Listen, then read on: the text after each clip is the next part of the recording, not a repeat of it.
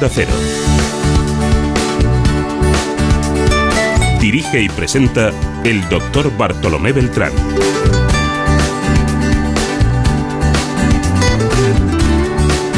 Hola, muy buenos días. Me alegro mucho de saludarles. Aquí está, en la dirección técnica, Jorge Zamorano. Produce el espacio y la coordinación con el programa ¿Qué me pasa, doctor de tres media? Nuestra querida Marta López Llorente.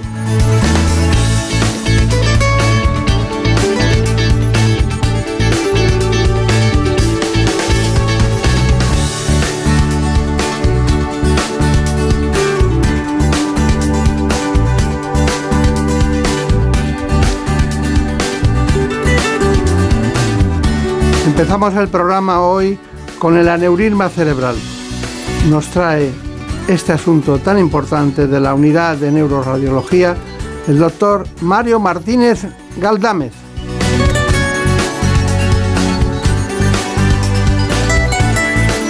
Trabaja en la Clínica La Luz de Madrid.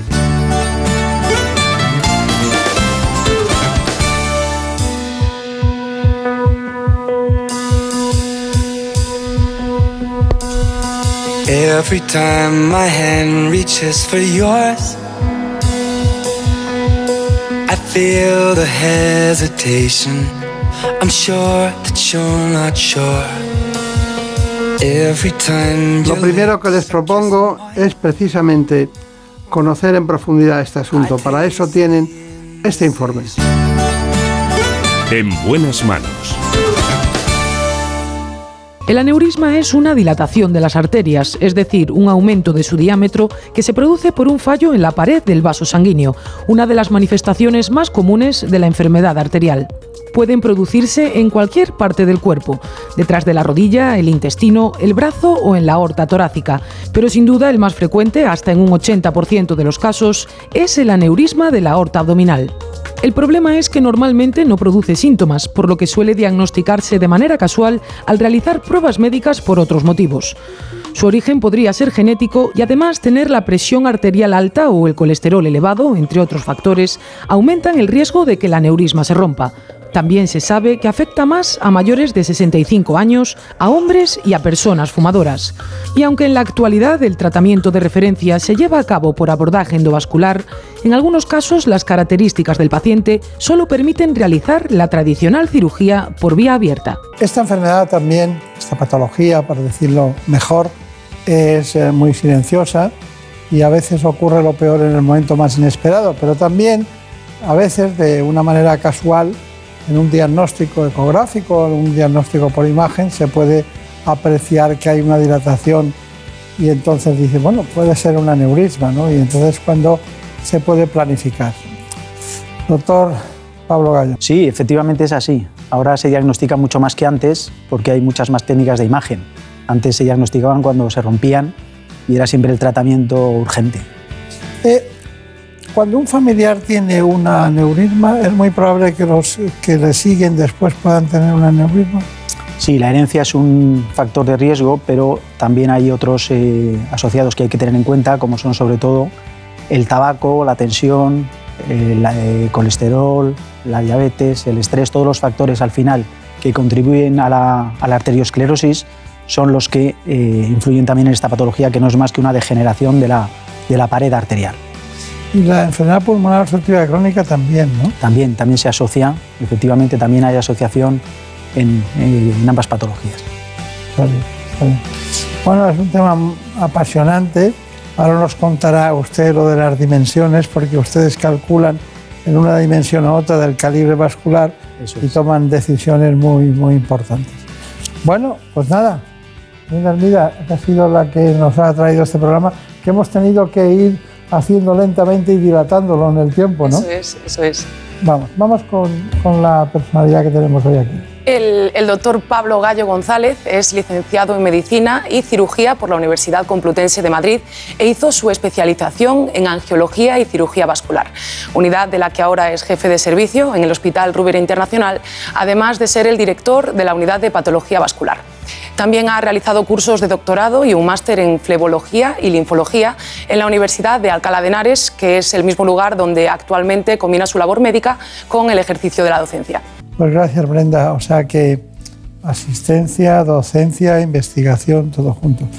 No sé por qué, pero a mí, a mí me, recuerda usted al doctor Leal Monedero en, los momentos que empezó un poquito todos los avances en la cirugía vascular, pues eh, hablaba mucho con él y no sé, me recuerda algo, no sé si tienen alguna relación o... Bueno, no somos familia, pero hemos trabajado juntos muchos años y eh, ahora mismo yo eh, ocupo el cargo que él tenía en el Hospital Rubén Internacional y él ha sido una persona dedicada a la cirugía vascular y en especial al tratamiento de la enfermedad venosa pélvica, que junto con el doctor Zubicoa han desarrollado a nivel mundial en las últimas décadas.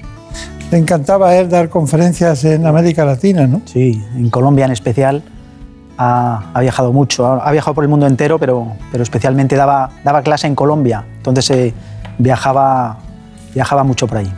Está bien. Bueno, tenemos muchas cosas que hablar, pero primero, ¿Qué es un aneurisma conceptualmente y qué lo produce? Un aneurisma no es más que una dilatación de un vaso, en este caso de una arteria, pero puede ser también de una vena.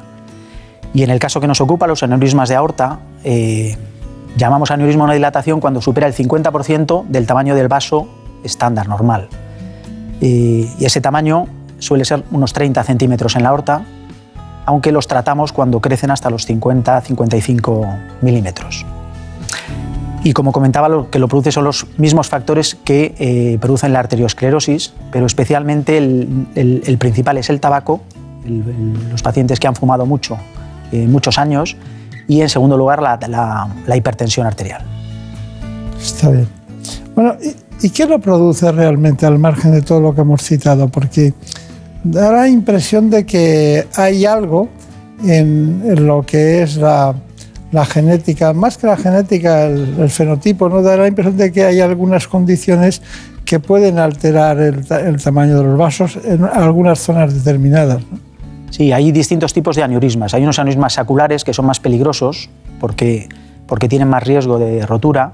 Y estos aneurismas, en cambio, son habitualmente fusiformes y van creciendo con el tiempo y necesitan muchos años para llegar a los 6 centímetros habitualmente y para poderse romper. Hay un componente hereditario sin duda, pero al final las arterias son caprichosas y en unas, unas veces eh, la misma enfermedad hace que se estrechen y que den la claudicación intermitente en las extremidades o el, o el infarto de miocardio en el corazón y otras veces se dilatan la debilidad de la pared, en especial en la aorta, por debajo de las arterias renales, donde al no haber ramas, en su segmento hasta las ilíacas que no tiene ramas, es una zona más débil, donde no, no tiene esa estructura y es más fácil que se que se Y hay más presión interna, ¿no? Eso es, por eso es la zona más frecuente de todas en el desarrollo de, aneurismas. Claro, claro, claro. Eh, ¿Y por qué es necesario tratarles y en qué momento? Por eso, eh, porque se pueden romper, será el peligro. Antes, eh, ahora es mucho más raro ver un aneurisma de aorta roto, porque casi todo paciente, pues por una cuestión, por la vesícula, por la próstata, por el caso de las mujeres, por las revisiones ginecológicas, se diagnostican en radiología, al hacer las pruebas, se diagnostican y ya se controlan y se siguen. Pero antes, claro, como desgraciadamente no hay síntomas, a veces tienen síntomas, eh, comprimen y pueden dar dolor lumbar, pero la mayoría de las veces son totalmente asintomáticos, pues al llegar a un tamaño eh, aumenta el riesgo de, rotura. Y eh, entonces está, está estudiado y a partir de los 55 milímetros es cuando la balanza nos dice que, es, que, hay que, que hay que tratarlos. No por asustar a nadie, pero bueno, en, ginecología, cuando una mujer tiene una placenta previa, todo el mundo corre y se asusta, ¿no? Porque, claro, está sangrando continuamente, se puede perder el feto, a lo mejor hay que hacer una cesárea inmediata, o no, o no se llega, o tal. Aquí en el aneurisma, mm, pensar que un vaso se pone a sangrar en una zona, para que nos entiendan, que es débil, entonces se pone a sangrar y, claro, sabemos el tiempo de un ictus para recuperar ciertas eh, funciones, pero ¿cuál es el tiempo de un aneurisma? Yo creo que es inmediato, ¿no? Sí, la mayoría de las veces es inmediato. Hay veces que... O sea, que se muere. Sí, sí, que se muere en, minutos. Pero otras veces tienen la suerte de que eh, es una rotura contenida, el retroperitoneo contiene esa sangre, da mucho dolor, hipotensión y el paciente consigue llegar al hospital. pero la clave de todo es, eh, es, no llegar a eso, es poder hacer un diagnóstico y una prevención de los factores de riesgo para nunca llegar a los 5 centímetros y tener que, que tratarlo. Igual que hay un sistema, eh, un código para, para, determinadas patologías urgentes, ¿en este hay algún código o algo para actuar o no? Bueno, eh, la mayoría de las veces, ahora cada vez la ecografía va, se lleva mm, de manera, se puede hacer una ecografía portátil a través de los servicios de emergencias, pero lo, habitualmente hasta que, el hasta que el paciente no llega al hospital llega en shock hemodinámico, que puede ser muchas causas, hasta que el paciente no llega y lo primero que se hace es pasar al escáner, muchas veces no se sabe que ha sido un aneurisma roto. Y usted ha dicho en un momento determinado que se, para manejar al paciente, ¿en qué consiste? Si, si cuando hay una ruptura tan grave, en la, sobre todo aórtica, en la zona abdominal, ¿cuándo ven ustedes la posibilidad de conducir ese tema? ¿En qué, en qué tamaño? ¿En qué medida? Y a partir de los 3 centímetros ya tenemos un aneurisma y hay que hacer un seguimiento. Eh, eso suele venir informado en, cuando un paciente se hace una, una, prueba de imagen, tanto una ecografía como, una, como un escáner o una resonancia magnética. Y en cuanto se diagnostica el aneurisma, acude a nuestra consulta. Lo primero que hacemos es eh, poner tratamiento de los factores de riesgo, intentar que el paciente deje de, de fumar de, de, manera radical, que es el mayor factor de riesgo, y luego hacer un seguimiento por ecografía eh, para, ver, eh, para ver cómo va creciendo ese aneurisma. Y si en algún momento vemos un crecimiento rápido o vemos un crecimiento hasta los 5, a partir de los 5 centímetros y medio, pues es el momento de realizar el tratamiento para evitar que, que se rompa. Claro.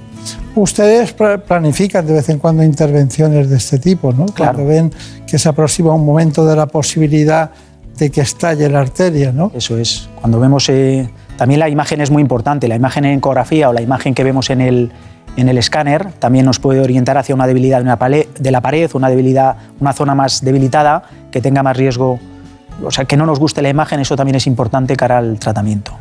Debe provocar una gran satisfacción, ¿no? Cuando se soluciona el, el tema, ¿no? Sí, porque son pacientes que saben que es una cosa muy grave y, y vienen asustados a, al tratamiento, sobre todo cuando es una cirugía abierta como es este caso. Ustedes hablan de un tratamiento endovascular y parece como si tuvieran preferencia por eso en lugar de los percutáneos. ¿Qué me dice de eso? Bueno, la cirugía endovascular lleva ya pues desde finales del, del año del siglo pasado y es un tratamiento que, se, que lo hemos utilizado mucho, pero realmente ahora con el tiempo hemos visto que tiene más complicaciones a largo plazo que el tratamiento abierto. Es verdad que el, que, que el riesgo quirúrgico es menor. Es al revés que todo lo demás, ¿no? Es, es verdad que el, el, el, riesgo en el momento de la intervención es menor, mm, eh, pero con los años tiene más complicaciones y más problemas. Y a veces incluso obliga, obliga con el tiempo a realizar una cirugía abierta. Entonces, en pacientes que tienen buen estado general, no tienen enfermedades asociadas importantes y no tienen una edad muy elevada, preferimos hacer una cirugía abierta. No es el caso que nos ocupa, porque en este caso el paciente es muy mayor y tiene muchos factores de riesgo, pero la anatomía no permite hacer el tratamiento endovascular, que es otra de las... De la, en el caso que veremos a lo largo del espacio. Es otra de, de, de, los condicionantes. Muy bien, muy bien, muy bien. Bueno, yo tengo claro que si me pasara, cirugía abierta.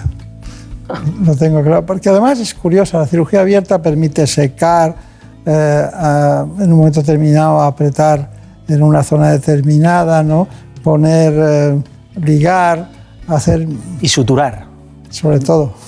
Suturar la prótesis de tal manera que, que, Bueno, la prótesis todavía no la hemos puesto, no hemos dicho nada de la prótesis, pero porque en la prótesis está la clave de todo, está en las consecuencias de la prótesis, ¿no?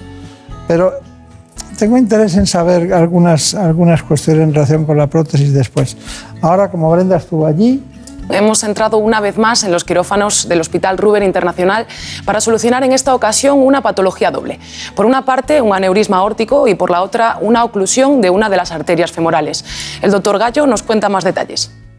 Vamos a intervenir eh, hoy a un paciente eh, de 78 años, pertenso y exfumador, que presenta dos patologías vasculares en una. Por un lado, presenta una dilatación de la arteria fundamental del cuerpo, que es la arteria aorta, y por otro lado presenta una oclusión de una de las ramas de esa, arteria aorta. Por lo tanto, vamos a hacer una intervención con una prótesis eh, bifurcada que va a llevar sangre a ambas extremidades.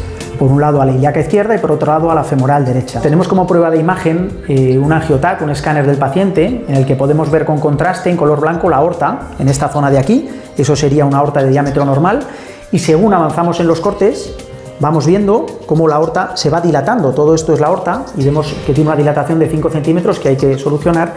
Y según avanzo más en la imagen, vemos cómo las dos ramas, las dos arterias ilíacas en las que se divide la aorta, una está permeable con contraste y la otra no. ¿eh? Eso es lo que tenemos también que, solucionar en este caso. Está bien. Bueno, ustedes ponen el límite de 5 centímetros en el sentido de quirófano. Pero, eh, ¿dónde es donde tiene un tratamiento más conservador? Porque yo no veo ninguna posibilidad de tratamiento conservador. Bajas la tensión, bajas el colesterol, dejas de fumar, pero eso cuando está el aneurisma incipiente, ¿hasta cuánto llegan en, en, métrica. Cuando la aneurisma llega a los 5 centímetros y medio es el momento de tratar, pero hay que hacer un estudio previo del paciente. Si el paciente es muy mayor o tiene grandes enfermedades, y sobre todo si no se puede hacer un tratamiento endovascular, a veces el tratamiento es conservador y no, y no le intervenimos. Porque, eh, ¿Tratamiento conservador cuál es? El tratamiento conservador es controlar los factores de riesgo sin más, no hay otra. Difícil, ¿eh? Sí, sobre todo el tabaco son pacientes que... ¿Por qué cree usted? ¿Por, la, por el endotelio o por qué? No, pero son pacientes eh, que llevan fumando desde los 12, desde los 15 años y que ahora a los 70, a los 75 dejen de fumar cuando no han, no han querido, no han podido nunca, pues es complicadísimo por mucho que tengan un aneurisma. ¿Cómo afecta en la arteria el tabaco? El tabaco eh, puede afectar de dos maneras. Puede estrechar la arteria, engrosar la pared y estrechar la arteria y en otras ocasiones, en el caso de los aneurismas, asociado a la tensión y otros factores, hace que se dilate y entonces esa pared se va debilitando hasta que llega un momento y se, y se rompe. Es raro que los aneurismas se rompan por debajo de los 5 centímetros, por eso está el límite ahí de la, de la intervención. Está bien. Bueno, Brenda Armida, vamos con la cirugía. Para continuar, ya sí nos sumergimos de lleno en la intervención que ha llevado a cabo el doctor Gallo junto con su equipo.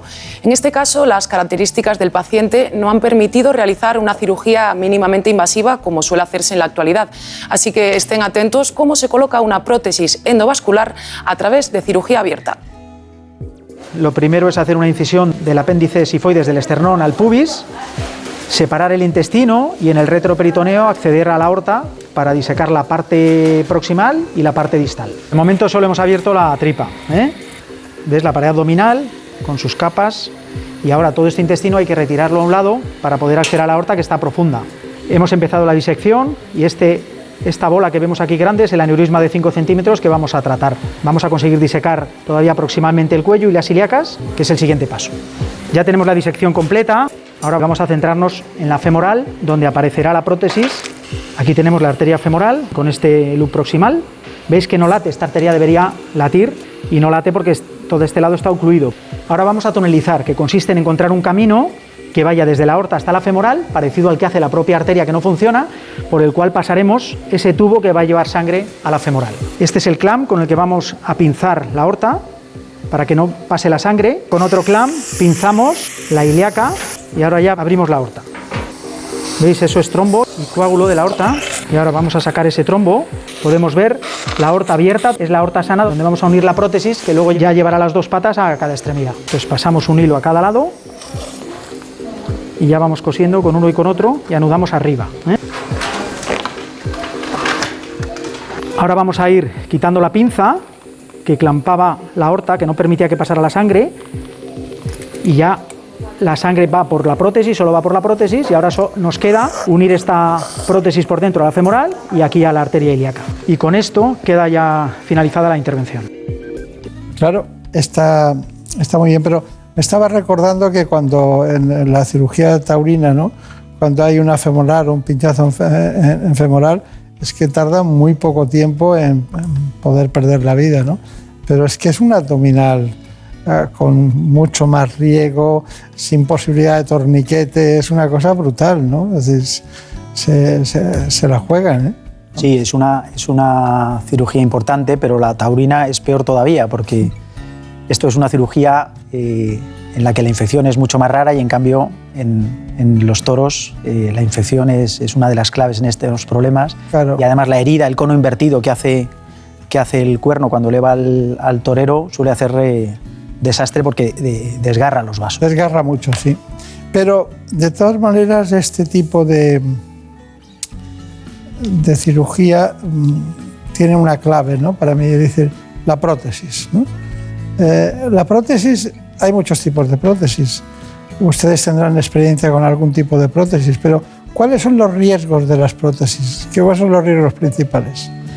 Eh, Usted ya ha anunciado el de la cirugía taurina como la infección, pero también se infecta alguno de, También, efectivamente, la infección es uno de los, de los mayores problemas que podemos tener en la cirugía aórtica. Porque cuando una prótesis se infecta, estas prótesis son de material sintético y cuando el material sintético se, se infecta, no hay manera de solucionar la infección más que retirando esa prótesis. En esos casos solemos hacer una reintervención y poner una prótesis eh, impregnada en plata que tiene menos posibilidad de infección, pero que a veces no, a veces, eh, no resuelve el problema. Esa- ese es el mayor, el, eh, quizá la mayor complicación. Y complicaciones agudas después de la intervención son sobre todo la hemorragia. Claro. Esa sutura de la prótesis con la aorta, tanto proximal como distalmente, tiene que estar muy bien hecha para que esté bien hecha, puede sangrar. eso es, puede sangrar cuando luego, por ejemplo, en la UBI, en el posoperatorio, eleve la tensión, se eleve la tensión por algún motivo el paciente y, y, y fugue a algún punto. ¿Y qué dejan ustedes? ¿Más prótesis interna, cuanto más larga mejor? ¿O porque si es corta, mm, No, lo ideal es la, la prótesis cuanto más corta posible porque cuanto menos segmento externo o, o sintético haya, mejor. Por supuesto que hay que ir de zona sana de la aorta a, a zona sana. Hay veces que hay que ir a las arterias femorales y entonces el, el bypass tiene que ser desde la aorta hasta las femorales, pero solo si es de manera imprescindible. Cuanto más corto sea el bypass, siempre mejor. parece una contradicción, ¿no? Porque cuando piensas en, para que nos entienda todo el mundo, en un tubo, en el que tienes que, que un trozo sustituirlo, cuanto más largo está por dentro, es, mejor de que la viabilidad sea buena. En cambio, aquí lo que buscan es eh, la anastomosis termo- término-terminal, ¿no? Anastomosis eh, lo más cercanas posibles para que esa prótesis, porque esa prótesis se endoteliza por dentro, pero no tiene la recuperación que tiene una arteria Claro, nativa. claro, claro, claro. Y, y hay casos que pasan años después y ustedes los viven. De estos pacientes, sí, estos pacientes bien, luego vienen a revisión muchos años y en la mayoría de las, de los, eh, de las intervenciones abiertas, cuando pasa el proceso de la hospitalización y, y- van de alta, no suelen tener complicaciones a diferencia del tratamiento endovascular. Bueno, vamos con el posoperatorio, que parece que estamos en el ya. Para finalizar, les hablamos de los aspectos claves del posoperatorio y quizás sea en este punto donde se hacen más visibles las diferencias entre este tipo de intervención y la cirugía endovascular. Sin embargo, como nos van a explicar a continuación, aunque se necesite un poco más de tiempo, este paciente muy pronto podrá recuperar su habitual ritmo de vida. Tras finalizar la intervención, el paciente ahora eh, ya está en la UBI, en el que estará mínimo 24 horas, y a partir de ahí irá a planta y suele estar ingresado unos 4 o 5 días. Es una intervención que tiene un posoperatorio, o sea, una estancia en el hospital un poco más prolongada que las intervenciones endovasculares, pero hay casos como el de él, que la ilíaca de un lado no funcionaba y la otra era muy estrecha, en la que no podemos hacer tratamiento sin, sin heridas. Pero lo normal es que en 4 o 5 días puede ir a su domicilio con una faja y que ya no tenga ese dolor al caminar y, le veremos para quitar los, los puntos, las grapas de la piel en, unos 12 días. Lo habitual es que el paciente al mes pueda hacer ya su vida normal y prescindir de la faja, porque además ya no estará limitado al, al caminar, que es la clave de esta intervención. Bueno, es, muy interesante todo esto. Me estaba riendo con, con, con Brenda Armida por el tema de las dificultades que pasa en el periodismo. Todo está, sabemos todas las cosas, ¿no? Pero en medicina es muy complicado, es, muy- es absolutamente complicado. Y ellos eh, o ellas van aprendiendo todas las técnicas y todo es posible. Pero bueno, volvemos a nuestro aneurisma abdominal, que ustedes deben estar en unos 50 a- a- al año, Al año. al año de, de ese tipo de intervenciones, que son 50 vidas que salvan, porque es muy complicado y muy difícil. Bueno, ¿cuáles son sus conclusiones? Bueno, como conclusiones en, en este tipo de patología, eh, creo que es básico, bueno, como, todo en, como en todo en la vida, la prevención, la prevención de los factores de riesgo para evitar tener que llegar a tratar un aneurisma de aorta. Eso sería lo ideal desde el punto de vista médico. En caso de tener un paciente que ya tiene un aneurisma, además de tratar los factores de riesgo, si llega al tamaño adecuado hay que hacer un estudio por imagen y un estudio del propio paciente de sus factores de riesgo, del riesgo cardiológico, del riesgo renal, del riesgo pulmonar, para saber el estado de ese paciente y decidir qué tipo de intervención realizar. Si realizar una cirugía abierta, que es ideal en pacientes jóvenes sin factores de riesgo, cuando, eh, cuando no tienen abdomen hostil y además eh, el tratamiento endovascular, por ejemplo, está contraindicado por la, por la anatomía, o el tratamiento endovascular ideal para los pacientes con pluripatologías y con mucha edad. Eh, pero para el tratamiento de una o de otra manera es clave tener un equipo multidisciplinar donde la, tanto el, equipo de anestesia es clave y el posoperatorio en NUBI también. No es solo el momento de operar, sino todo el equipo y todo el, todo el conjunto de, profesionales que llevan, que llevan a cabo la, la intervención. Bueno, doctor Pablo Gallo, no le conocía, encantado de saludarle eh, a veces me recuerda que estamos con su jefe, su anterior jefe. Estará jubilado ya, ¿no? Sí, ya está jubilado. Todo el mundo se jubila, no sé qué pasa. Bueno, viene de, viene de alegría, ¿no? De júbilo. Eso será para otros. Pero bueno, bueno, pues que sea muy feliz, que tenga mucha suerte, que salga adelante con todo este tipo de cuestiones, porque hablar de varices lo podemos hacer cualquier día, pero esto era más complicado. Muchas gracias, hasta pronto. Igualmente, muchas gracias. Ha sido un placer. Muy bien, pues el placer ha sido nuestro, ya lo saben.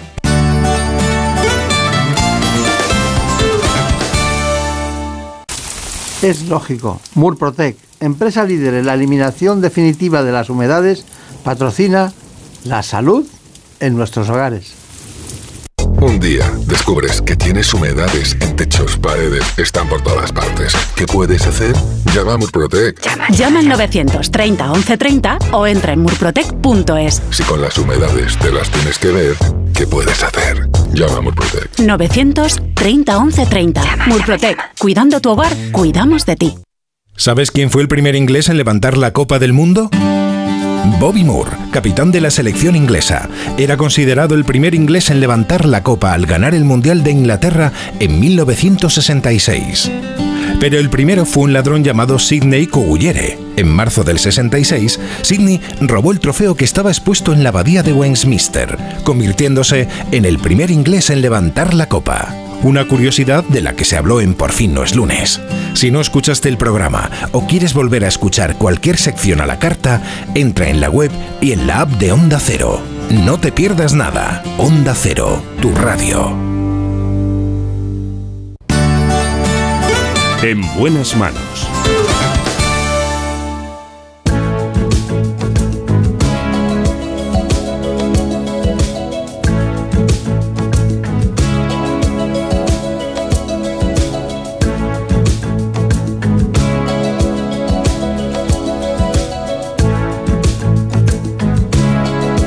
nos adentramos ahora en el mundo de la medicina estética del grupo Pedro Jaén.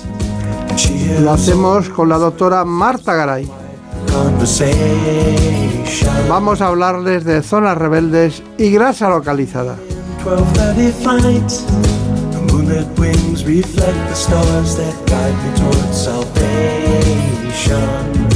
Como siempre, es para nosotros muy ilustrativo el que conozcan en profundidad este asunto.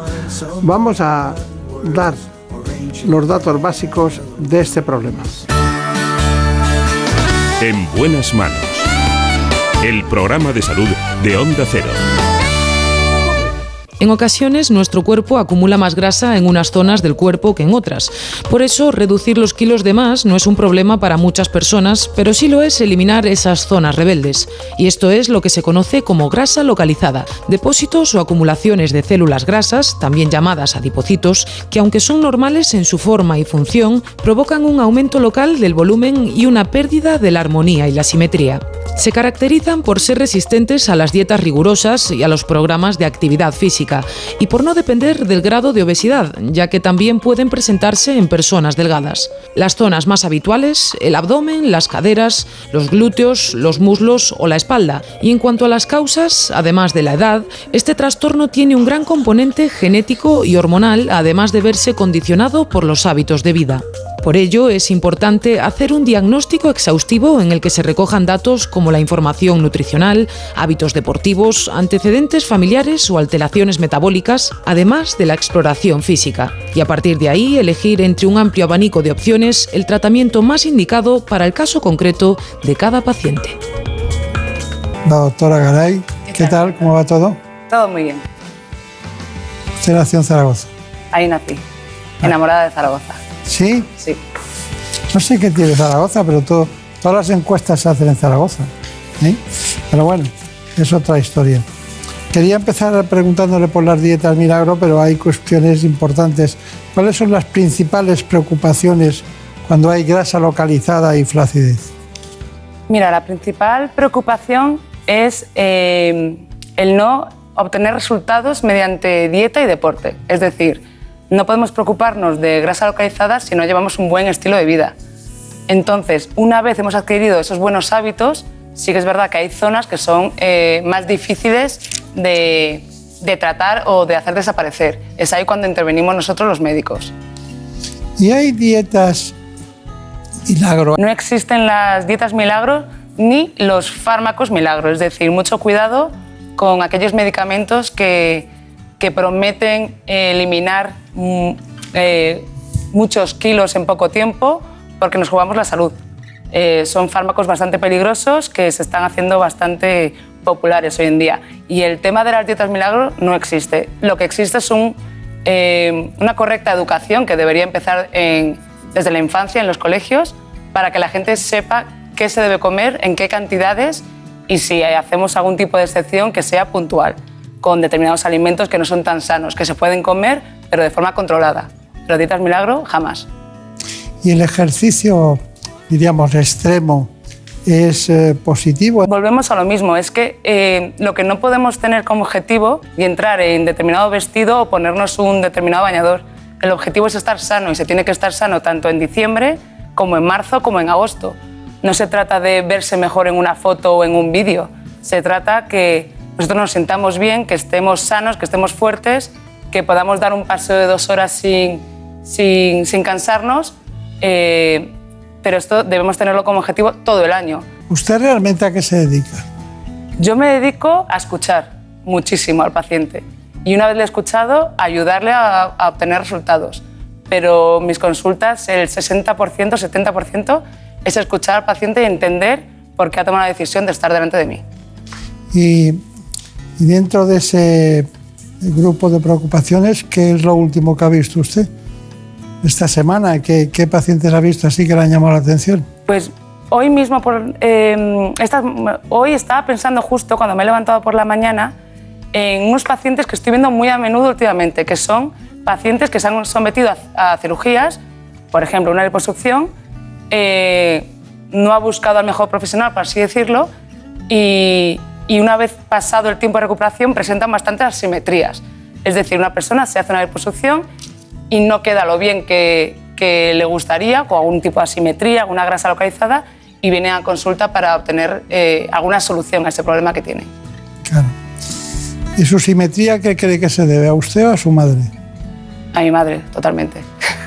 Y, y dígame, la grasa localizada, cuando hay grasa localizada, usted utiliza distintas técnicas. ¿Me las puede decir y cuál es la que más le gusta o cada una está indicada en cada caso?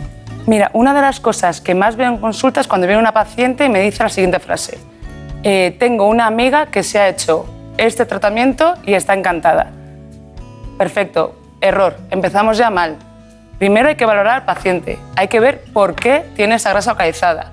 Si es una persona que ha perdido en los últimos dos años un montón de peso, si es una persona que lo ha ganado y, y, se le ha acumulado ahí. Me refiero a lo de que ha perdido mucho peso porque se le ha quedado eso residual. Una vez vemos qué tipo de paciente es, vemos el tipo de grasa, no todas son iguales. Hay grasa que es mucho más dura que otra, grasa que se debe a una inflamación del tejido o un, a un edema. Y una vez determinamos qué tipo de grasa es, decidimos tratamiento. Para cada tipo de grasa habría un tratamiento estrella, por así decirlo.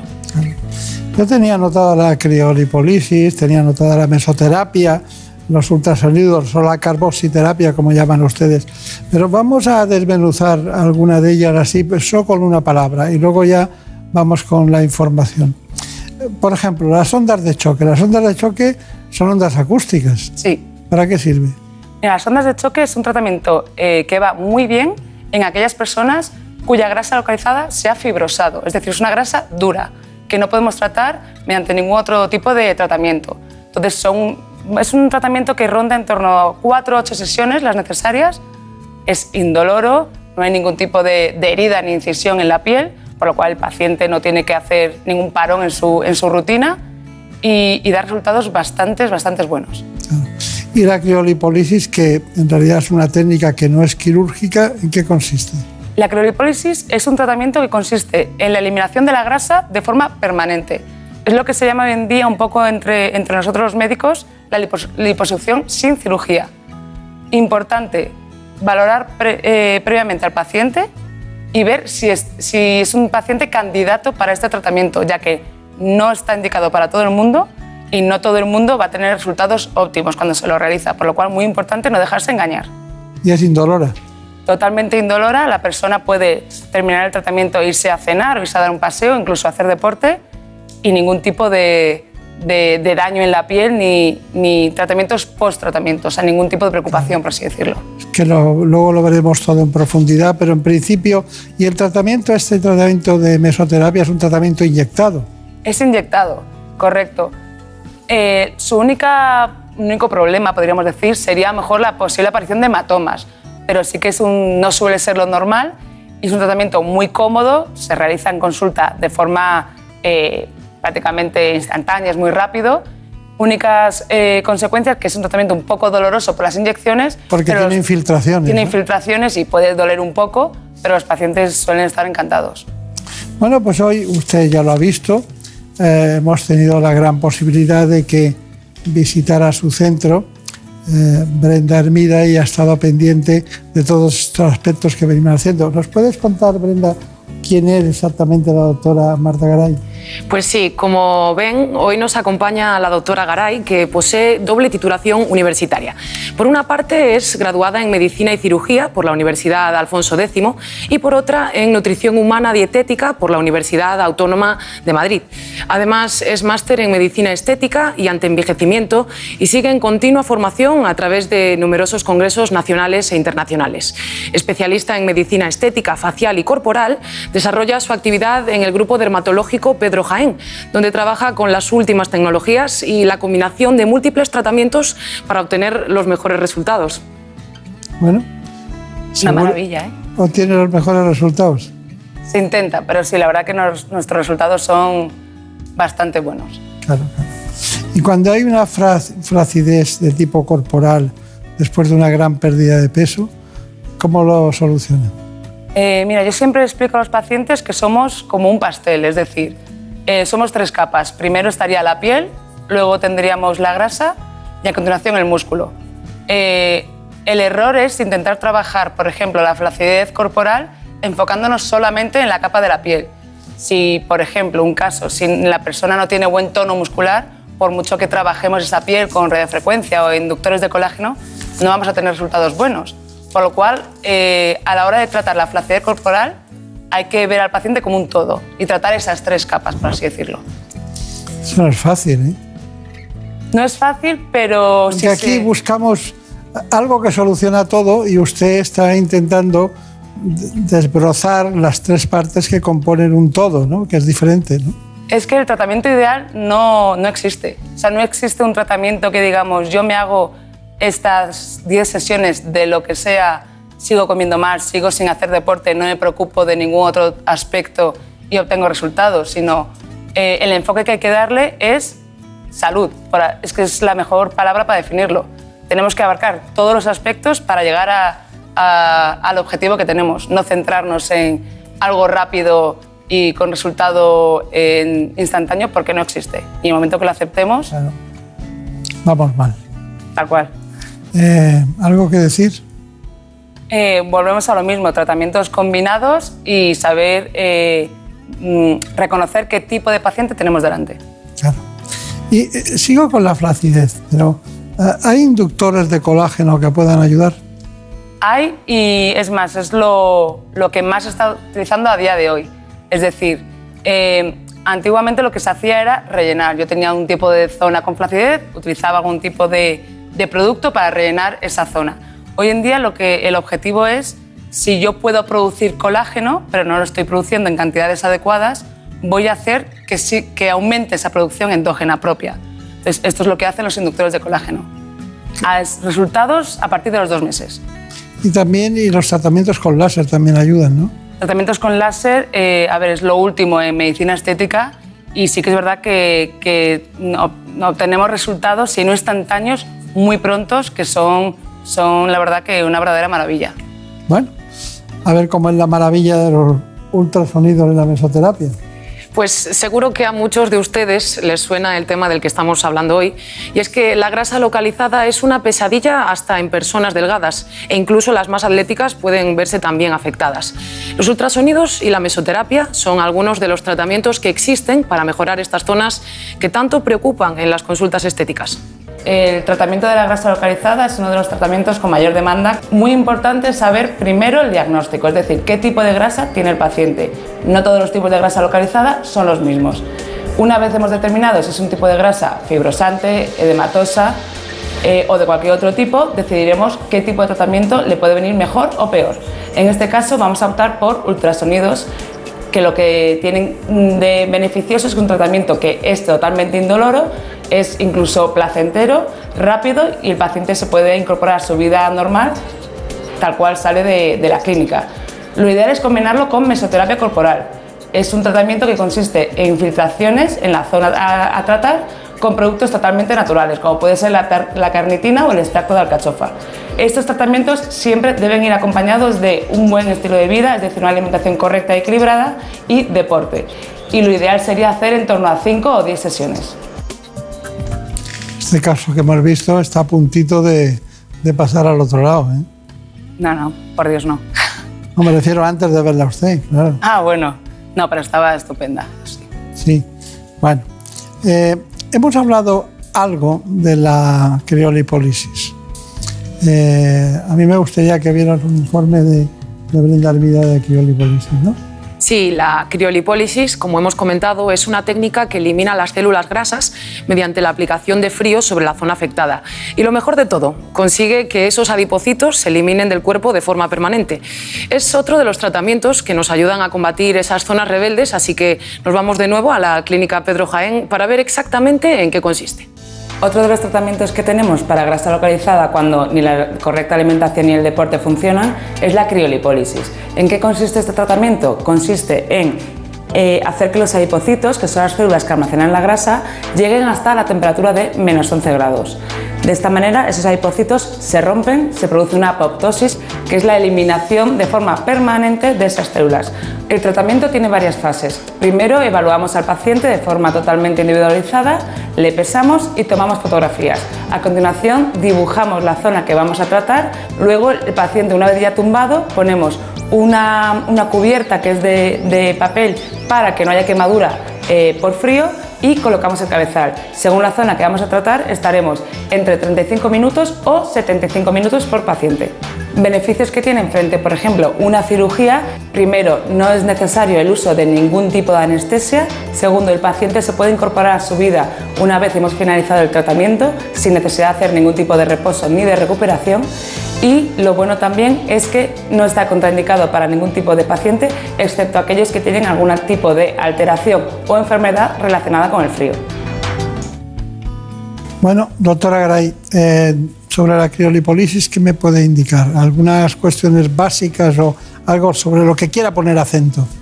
Eh, primero, antes de meterme un poco en explicar en qué consiste este tratamiento, hacer mucha énfasis en lo siguiente. No es un tratamiento para perder peso. Es decir, el paciente que acude a consulta para buscar información acerca de este tipo de tratamiento debe saber que consiste en reducir la grasa que tenemos localizada, pero siempre se debe estar en normopeso, es decir, en nuestro peso. Podemos estar 4 o 5 kilos por encima, pero no más. ¿Por qué? Eh, lo que estamos haciendo es esas células que se llaman hipocitos, donde se almacena la grasa, estamos congelándolas, las estamos llevando a menos 11 grados. El cuerpo entiende que a esa temperatura no tienen funcionalidad, por lo cual se induce la apoptosis, que es la muerte programada de esas células. Eh, ¿Qué tiene esto de llamativo? Es que la eliminación de esas células es de forma permanente. Va a costar mucho volver a acumular grasa en esa zona, ya que no va a haber dónde acumularla. Em, pero, insisto, es un tratamiento para tratar esas zonas rebeldes. Es decir, yo me alimento bien, yo hago deporte, pero no consigo quitarme, por ejemplo, la grasa que se me acumula eh, en el abdomen bajo o en los flancos. Entonces, sí sería una buena opción. Nunca antes verlo como un tratamiento de yo voy a consulta, me hago X ciclos, pero sigo alimentándome mal y sigo sin, sin hacer ningún tipo de, de actividad física. Entonces, ahí no es el tratamiento indicado. Claro. ¿Y las, eh, hay alguna contraindicación? Eh, contraindicación, bueno, eh, obviamente como siempre, ni embarazadas ni mujeres en periodo de lactancia. Y muy importante es recalcar que tampoco se puede hacer en aquellas personas que tienen algún tipo de patología relacionada con el frío. Es decir, la más conocida urticaria por el frío, jamás se debe hacer este tipo de tratamiento, ya que aunque tenemos métodos de protección de la piel, sí que es verdad que la zona se queda a menos 11 grados, es decir, congelada y, puede tener eh, lesiones importantes en el paciente, por lo cual jamás eh, utilizarlo en ese tipo de pacientes. ¿Y la protesta, la protesta o la inquietud o las razones eh, negativas por las que acuden los pacientes después de la, concretamente de la criolipólisis? Em, pero de... O sea, alguien se hace una criolipólisis el tiempo que usted decide y llega y se queja de algo. ¿Qué es lo más frecuente? Eh, lo más frecuente, a ver, realmente es un tratamiento que el post-tratamiento es muy sencillo. Básicamente, un poco sensación de agujetas y la zona dormida. Eh, ¿Por qué se puede quejar el paciente? Por lo que he dicho antes, es un paciente que acudía a consulta buscando una bajada de peso importante y no la ha tenido porque es que no es ese el objetivo. Es decir, es una paciente a la cual siempre se le toma fotografía antes, se la pesa antes y si después de tres meses, que es cuando se hace la evaluación final, esa paciente no ha llevado unos buenos hábitos de vida y ha cogido peso, eh, obviamente nos hemos equivocado a la hora de, indicar este tratamiento. Está bien. Bueno, Brenda mira, nos tienes que contar todo lo que viste con el tema del láser y sus inductores. Pues vamos allá. Seguro que después de perder peso y eliminar esta grasa de la que venimos hablándoles, muchos se han encontrado también con otro problema. Hablamos de la flacidez, pero estén atentos porque les mostramos ahora otras herramientas que nos ayudan a tratarla, como es el caso del láser fraccionado o los inductores de colágeno. Otro de los tratamientos más demandados son aquellos que consisten en tratar la flacidez corporal. Es muy importante, primero, y siempre insisto en ello, que si estamos perdiendo mucho peso, eh, hagamos tratamientos para prevenir esa flacidez que va a aparecer posterior a la pérdida de peso. Si la flacidez ya está instaurada, hay tratamientos, sobre todo combinados, que la pueden combatir. nosotros en consultas tratamos mucho eh, la flacidez con láser fraccionado junto con inductores de colágeno. Importante decir que el láser fraccionado se debe hacer cuando no hay una exposición solar, sobre todo pues en verano evitamos hacerla, y que es un tratamiento un poco doloroso, por lo cual ponemos anestesia tópica. Es un tratamiento que consiste en torno a 3-5 sesiones y que el paciente suele tolerar bien junto con esa anestesia. Después, los inductores de colágeno son infiltraciones que hacemos mediante una cánula que eh, introducen un producto que lo que va a hacer es estimular la producción propia de colágeno. Ese colágeno va a hacer que nuestra piel se vea más tersa, incluso con mejor aspecto a simple vista. Es un tratamiento que repetimos una vez por mes durante tres meses. El resultado, la verdad, que merece la pena verlo. ¿Qué pasa? ¿Que tiene usted un doble o que se puso gafas? Es que ese día estaba cansada, entonces, para centrar la mirada. ¿Quién le, quién le enseñó esas técnicas que parecen muy sencillas, pero claro, hay inyecciones, microinyecciones, microinfiltraciones. Eh, luego la posición, la manera de hacer el masaje, ¿eso quién lo, quién lo enseña? Eh, tengo la suerte de estar trabajando en una de las mejores clínicas de Europa, el Grupo Pedro Jaén. los mejores expertos en láser, prácticamente incluso diría a nivel mundial, están ahí.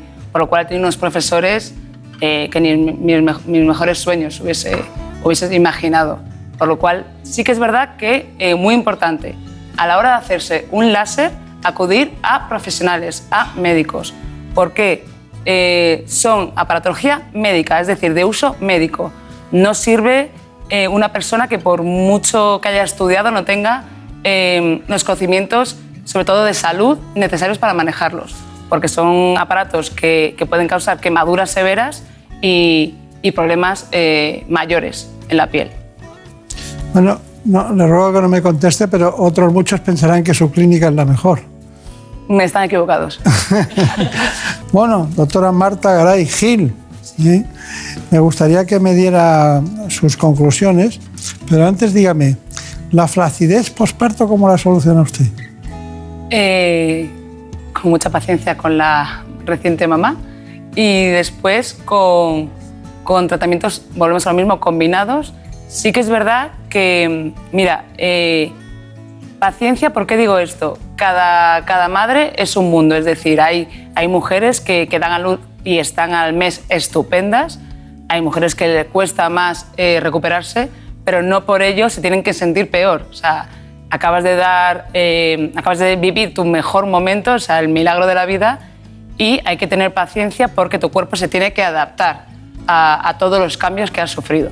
¿vale? Entonces, eh, tratamientos mm, que son muy poco invasivos y que se pueden realizar bastante, bastante pronto, radiofrecuencia, por ejemplo, y eh, algún, tipo de láser, dependiendo siempre del tipo de piel que tenga, que tenga la mamá.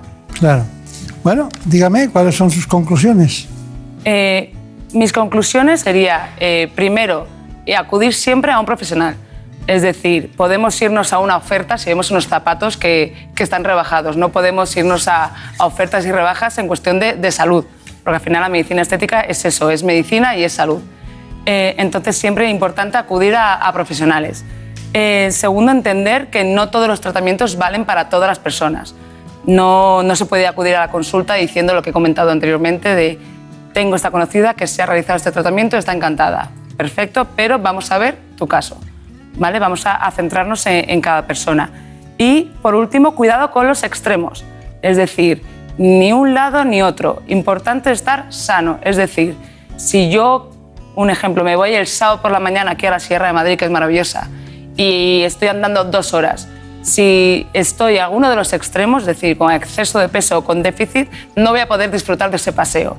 ¿Qué quiero decir con esto? Hay que estar sanos. No se trata de estar mejor para una foto de Instagram, como hemos visto anteriormente, ni, ni para un vídeo. Se trata de estar sano para poder disfrutar de actividades cotidianas que realizamos en el día a día. Bueno, ha sido un placer, Marta Garay. Ya había venido usted en alguna ocasión, así que muchas gracias. Recuerdo a sus compañeros a la mejor clínica del mundo. Por supuesto, es que no hay otra. bueno, que y también ha dicho una frase que me gusta mucho, es el milagro de la vida o la vida es un milagro. Ambas cosas. Ambas cosas. Muchas gracias. Hasta pronto. Un placer. Gracias.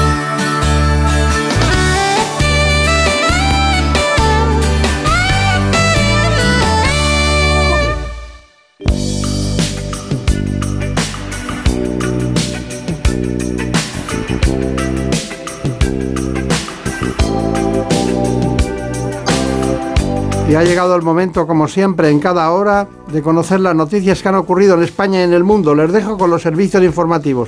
Volvemos después.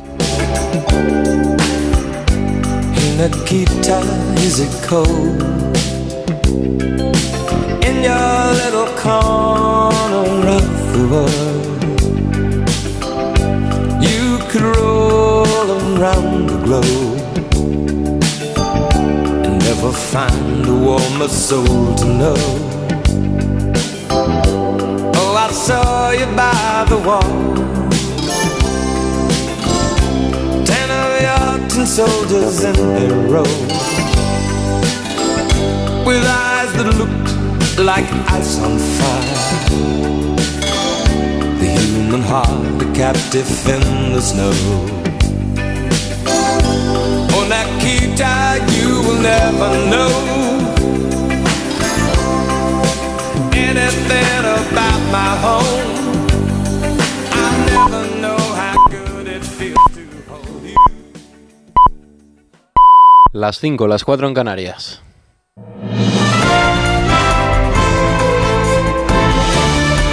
Noticias en Onda Cero. Saludos, buenas noches. En quinta jornada de disturbios y de violencia callejera en Francia, más de 300 personas han sido detenidas en lo que llevamos de noche. La mayor tensión se ha vivido en los campos elíseos de París, que han tenido que ser incluso cerrados por la policía para evitar altercados. El presidente Emmanuel Macron se ha visto incluso aplazar su visita que tenía prevista a Alemania para este domingo. Corresponsal en Francia, Álvaro del Río. En Marsella, Niza o París anoche se registraron de nuevo incidentes como en otros puntos de Francia, aunque globalmente algo menos violentos que en días anteriores. Los campos elíseos estaban tomados por la policía ante los llamamientos en las redes a saquear los comercios de la célebre avenida. Muchos establecimientos habían protegido sus escaparates. Poco después de medianoche se superaban ya los 120 detenidos en todo el país con un dispositivo de seguridad similar al de la víspera. 45.000 policías y gendarmes. Algunas ciudades reclamaron refuerzos como Lyon tras escenas de guerrilla que nunca antes se habían vivido. Emmanuel Macron decidió ayer anular un viaje oficial a Alemania de varios días y que empezaba hoy para concentrarse en la gestión de esta preocupante crisis. El presidente, de hecho, está en contacto con alcaldes para tratar de frenar unas revueltas que han llevado a algunos responsables a pedir incluso la protección del ejército tras los múltiples disturbios, destrozos materiales y saqueos de negocios que están generando máxima preocupación en la población. Mientras tanto, aquí en nuestro país, el presidente del gobierno recibirá este domingo Madrid al presidente presidente del Consejo Europeo. Lo hará para intercambiar puntos de vista sobre los ejes de la presidencia semestral española del Consejo de la Unión Europea. Este encuentro será la segunda actividad pública de Pedro Sánchez en el marco de esa presidencia que se estrenó la medianoche pasada y después de su viaje a Ucrania que, protagonizaba la jornada de ayer en el que garantizó al mandatario ucraniano que el apoyo de la Unión Europea se va a mantener hasta el final de la invasión. España sigue desempeñando su papel. Hemos entregado más uh, tanques Leopard, personal armado y un hospital de campaña con capacidad quirúrgica.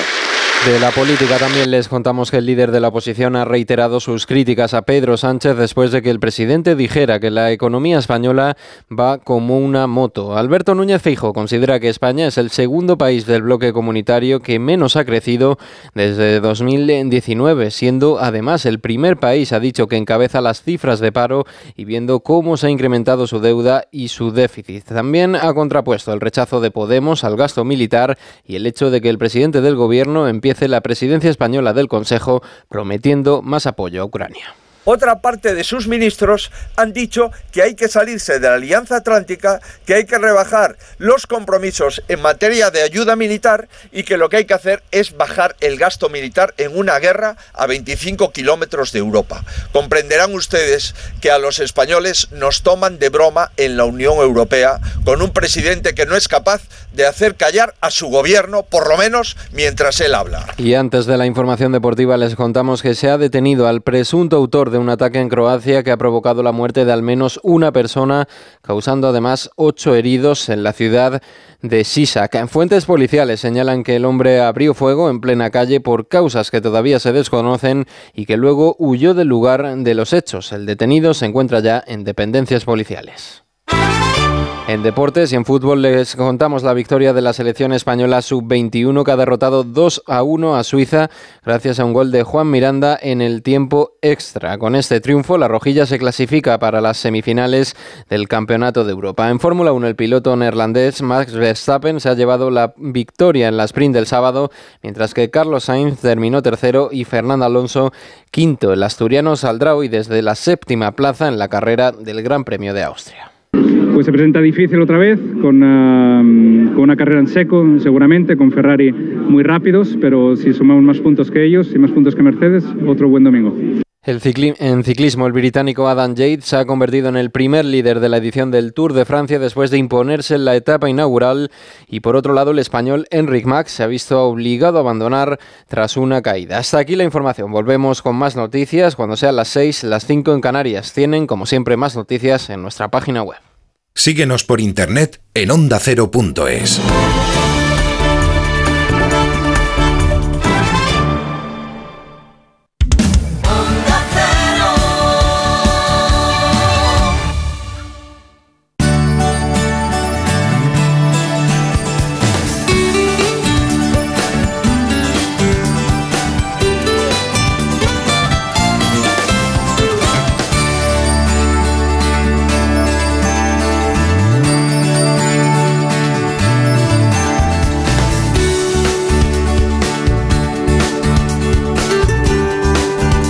en buenas manos.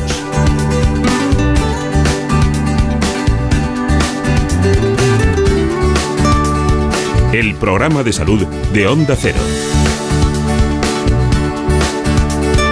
Dirige y presenta el doctor Bartolomé Beltrán.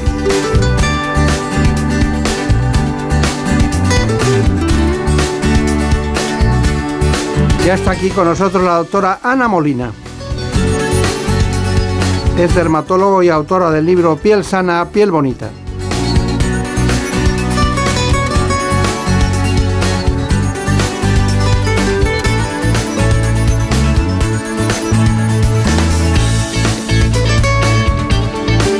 Aparte de sus consejos, vamos a conocer en profundidad este asunto, el cáncer de piel.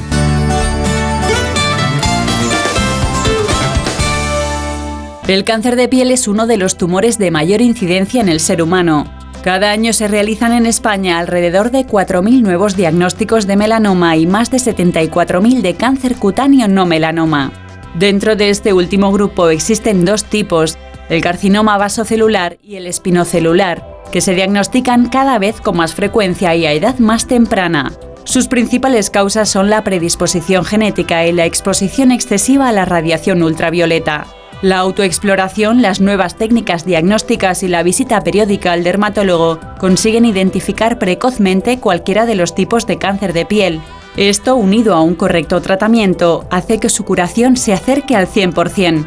El abordaje más seguro y eficaz es la llamada cirugía micrográfica o DEMOS, y en algunos casos incluso puede ser tratado en consulta mediante la terapia fotodinámica. Tenemos a la doctora Ana Molina, que no es una doctora cualquiera, claro. Es especialista en dermatología, tricología y estética. Trabaja en la Fundación Jiménez Díaz.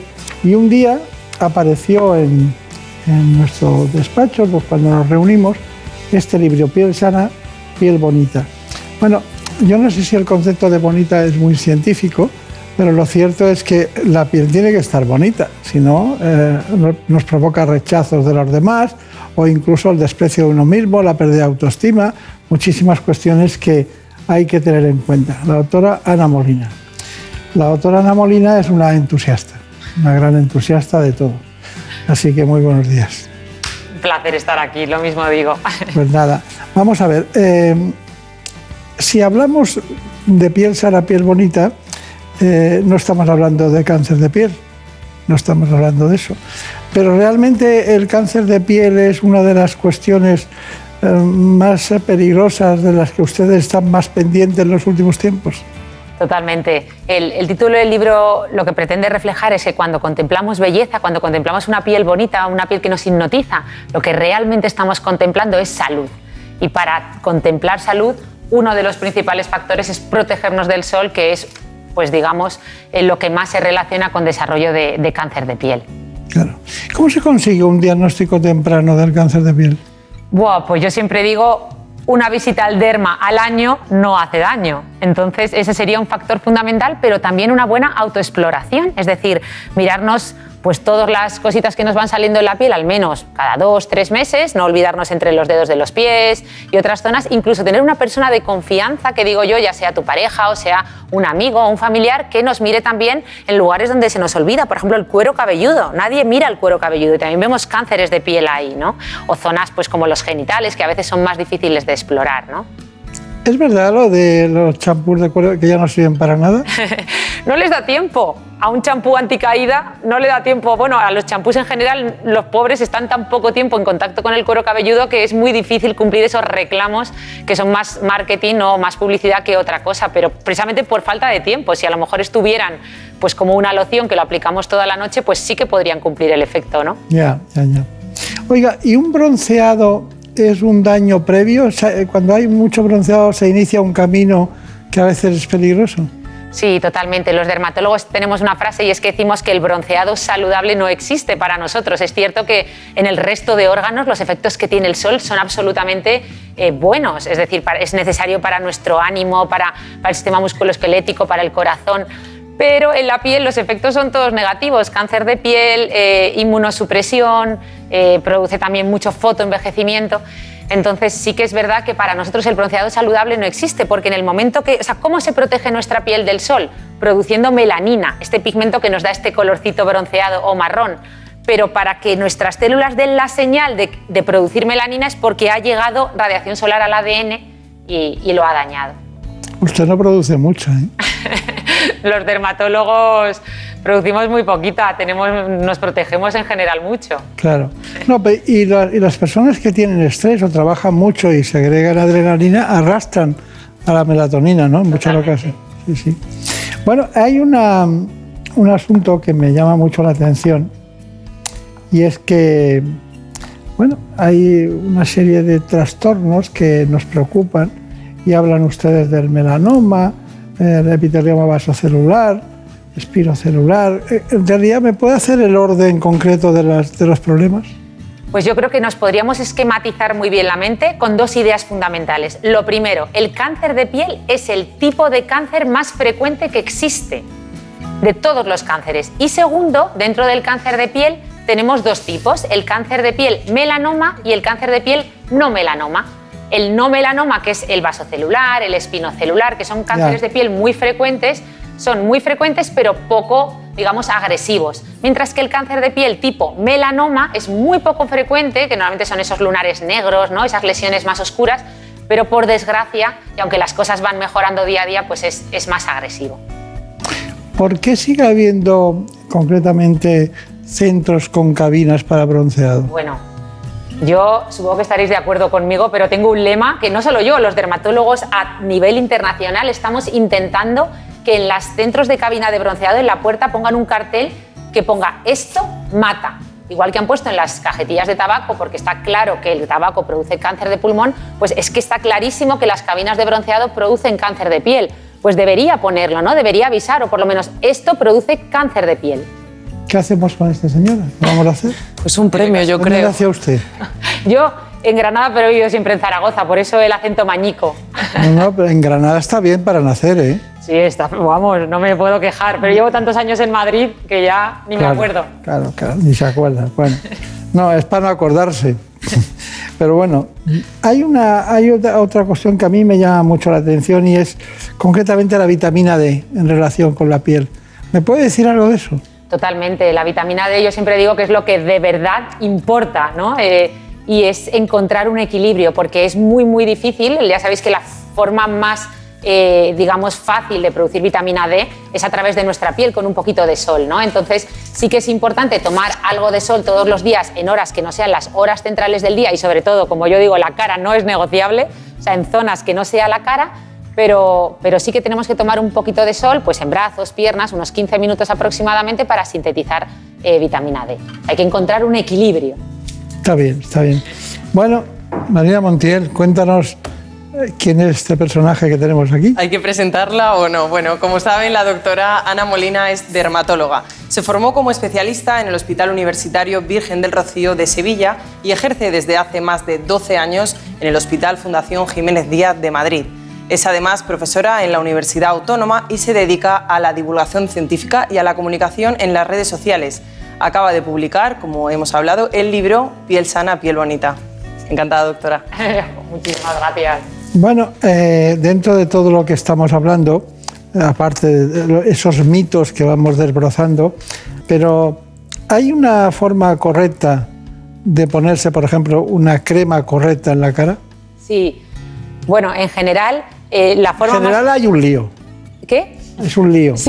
Ves tantas, ves tantos, tantas vasijas, botes, eh, unidades de dermocosmética en las farmacias, eh, que está muy bien, eh, que los, los farmacéuticos saben mucho de eso. Muchísimo. Pero eh, no hay clases de, de dermocosmética, ¿no? Es más sencillo toda la demás terapéutica, ¿no?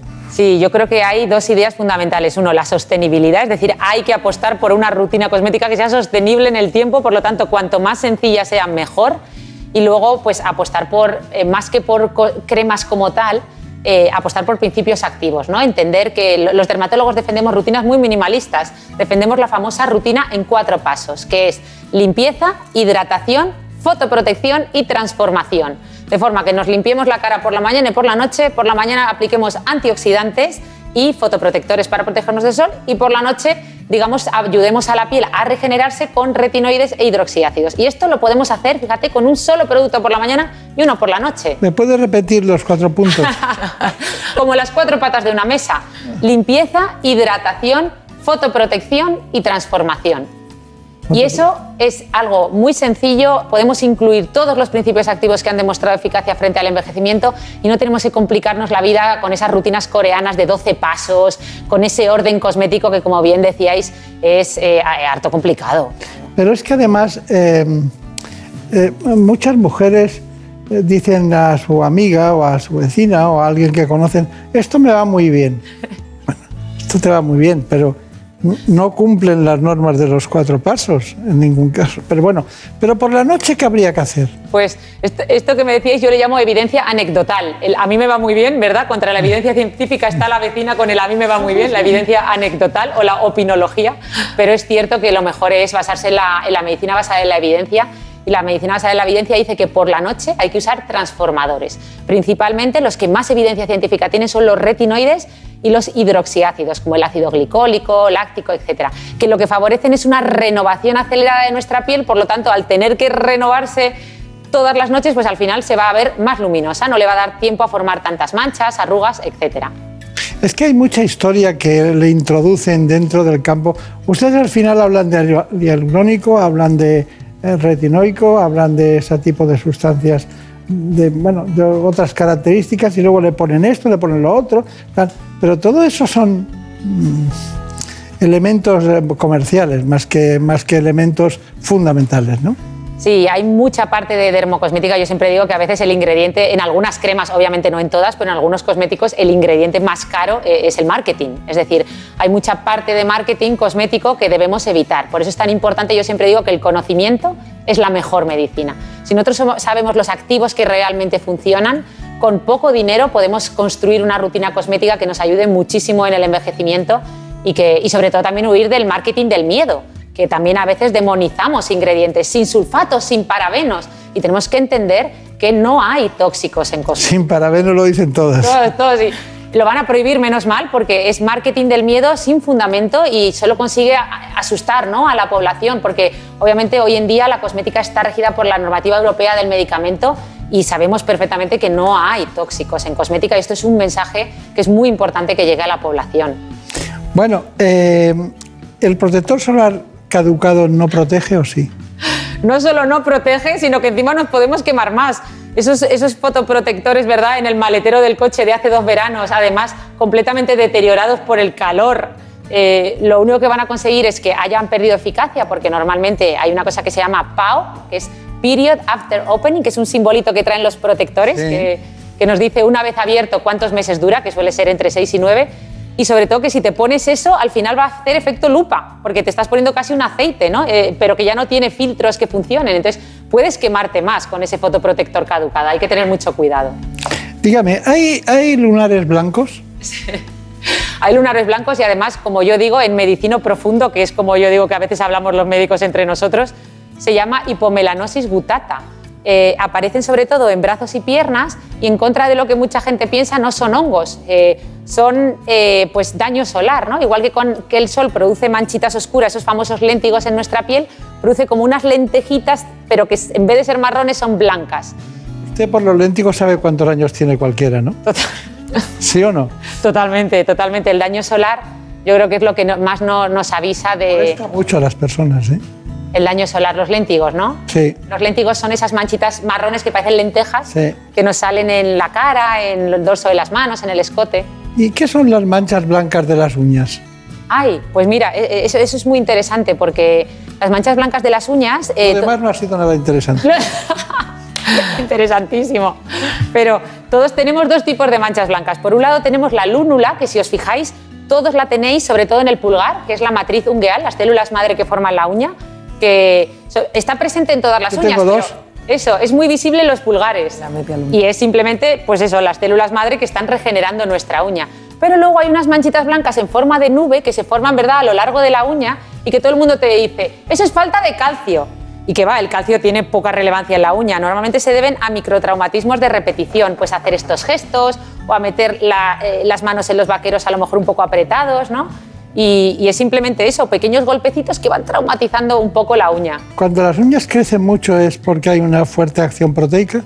Sí, claro. Eh, digamos que las proteínas, eh, sobre todo la queratina, es uno de los componentes más importantes de las uñas. Pero aún así, la gente cree que las uñas crecen más rápido de lo que crecen, porque las uñas de las manos tardan unos 6-8 meses en crecer por completo, porque recordemos que solo estamos viendo dos tercios de la uña. Y las de los pies tardan casi un año. Por eso cuando vienen pacientes con hongos en las uñas y se desesperan, digo, hombre, tranquilos porque tiene que, o sea, la uña va a tardar casi un año en crecer por completo, con lo cual poco a poco vamos a ir... No lo tome a mal, pero a estas dos señoritas y a mí las uñas nos crecen cada semana tenemos que volver a, cortar, de verdad. ¿eh? Especialmente a mí, sí, sí, sí, es una cosa... a mí igual, a mí igual, me crecen muchísimo. Hombre, las de las manos crecen más rápido, pero si lo contásemos, en general, sobre todo en niños y en, gente más mayor, crecen más lento, pero eso es porque sois jóvenes y entonces crecen más rápido. Sí, sí, sobre todo yo. bueno, y otro tema que es... Eh, que a veces se presta contradicción. ¿qué, relación ve entre la grasa y la celulitis? El tema de la celulitis yo siempre digo, eh, porque muchos artículos comienzan diciendo que la celulitis es una batalla perdida, ¿no? porque es muy difícil de tratar.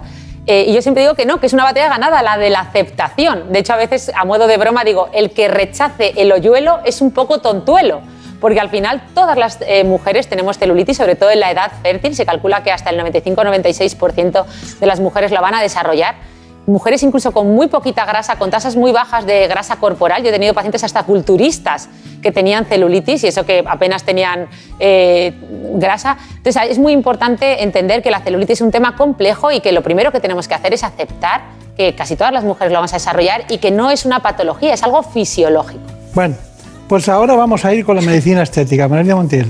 Pues sí, porque también hemos querido ver cuáles son las distintas opciones de las que disponemos para mejorar el aspecto de la piel. En primer lugar, a través de la cosmética y un poco más allá, gracias a la dermatología. La doctora Paloma Borregón nos lo explica con detalle.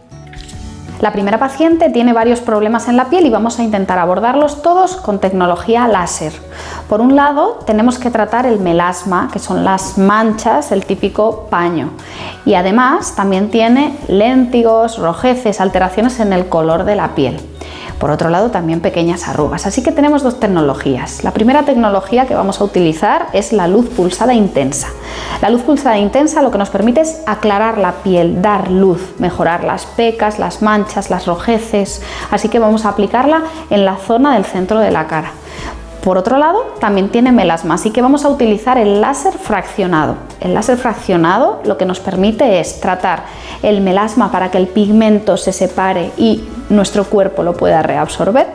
Y además, también esta tecnología nos permite tratar arrugas, como por ejemplo la zona de la pata de gallo o hacer un rejuvenecimiento completo, porque lo que hace es estimular nuestro propio colágeno. Tenemos otra paciente que viene porque está preocupada por su nariz no quiere pasar por quirófano porque no quiere cambiar y le da miedo la cirugía, pero quiere estar más guapa. Cuando sonríe, se le cae la punta de la nariz y se pone fea. No se gusta cuando se mira. Así que lo que vamos a hacer es infiltrar ácido hialurónico en los puntos estratégicos de la nariz para poder moldearla y que así esté más bonita. Combinando tecnologías podemos conseguir mejorar algunas cosas de nuestra piel y no solo rejuvenecer, sino también embellecer, ya que podemos actuar sobre el color y la textura de la piel con la tecnología láser, la luz pulsada y el láser fraccionado, y además podemos moldear y conseguir una cara más bonita gracias al ácido hialurónico. Bueno, pues está todo muy bien, hemos hecho un salto ¿eh? cualitativo del tema. Es que vas como como en un caballo al trote con ella, ¿no? Es que es imposible parar. O sea que tenemos que seguir, tenemos que hablar más. Pero dígame cuáles son sus conclusiones. Bueno, pues mi primera conclusión es daros las gracias por esta labor que hacéis. Yo siempre digo que yo hago y me gusta hacer más que divulgación científica, digo que hago medicina narrativa, que es algo que, que aprendí de nuestro compañero Mario Alonso Puig. Y yo creo que es lo que hacéis en este programa. Estáis sanando a través del conocimiento y el conocimiento es una forma de medicina y yo creo que es muy importante. Otra conclusión, yo creo, de hoy es que cuando contemplamos belleza, o sea, tenemos que apostar más que por estar guapos o por estar bellos, tenemos que apostar por el mensaje de la salud, porque la salud siempre va a, ser belleza. ¿no? Y lo último, decir que, bueno, pues que confiamos en nuestro dermatólogo, nuestro farmacéutico, en los profesionales sanitarios siempre para, el mensaje, para el mensaje de la salud. La piel tiene su lenguaje, tiene sus emociones, tiene su sexualidad, tiene su sensibilidad, tiene su punto G. su punto P, dicen que es el órgano sexual más grande del cuerpo y, yo, y algunos le llaman el nuevo, el nuevo punto G y digo, no, no, será el nuevo punto P de piel. He hablado del punto G. Claro, no, pero luego digo, luego digo, hay que cambiarle a punto P, porque... Pues el punto P. Eso, eso. eso es lo mejor. Bueno, si quiere puede quedarse aquí y formar parte del equipo cuando quiera. ¿eh? Bueno, un honor, un honor estar con grandes compañeros. Pues nada, muchas gracias y hasta pronto.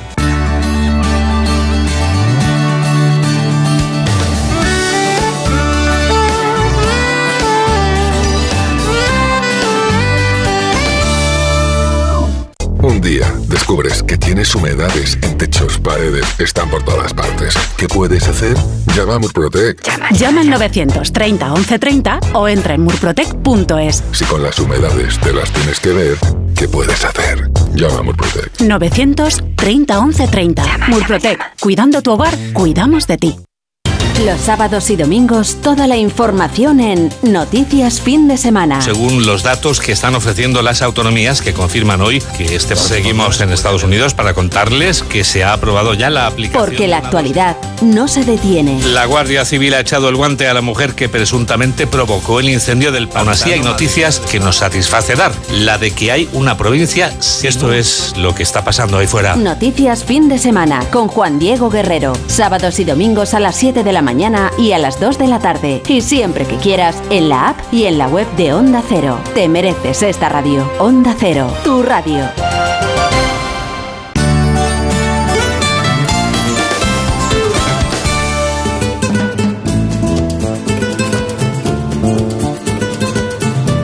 Ha llegado el momento de conocer lo que publican nuestros compañeros de La Razón en ese suplemento de A tu Salud. Saludos desde La Razón. Esta semana, en nuestro reportaje de portada, hablamos del impacto de las dos patologías que provocan más muertes en nuestro país. Y es que las enfermedades cardiovasculares matan a 47 mujeres más al día que el cáncer. El descenso de la mortalidad por patologías circulatorias se ha frenado, por lo que los expertos reclaman a Sanidad un cribado para detectarlas a tiempo. También de esta especialidad hablamos con el doctor Raúl Moreno, jefe del Servicio de Cardiología del Hospital Universitario La Paz de Madrid, considerado el más prestigioso de nuestro país y el tercero más importante de Europa. A pesar de las altas cifras de mortalidad, Moreno reconoce que gracias a los avances técnicos y a la cardiología invasiva, la gran mayoría de los problemas coronarios ya tiene solución y un buen pronóstico para los pacientes. Y en nuestra sección de alimentación hablamos del gazpacho y de las nuevas variedades que cada vez se han puesto más de moda, como el de remolacha, el de sandía o el de fresa. En todos los casos, si no se abusa del aceite o de la sal, resultan una receta ideal para la salud en época estival. Y en nuestra contra entrevistamos a la doctora Odil Fernández, autora del libro Hábitos que te salvarán la vida, con consejos prácticos para controlar la inflamación, evitar los picos de glucosa y reducir el estrés. Pero como siempre, estos son solo algunos de los contenidos. Encontrarán más información en las páginas del suplemento a tu salud y durante toda la semana en nuestra web www.larazón.es barra salud. Sin más, que pasen una feliz semana y cuídense. En buenas manos.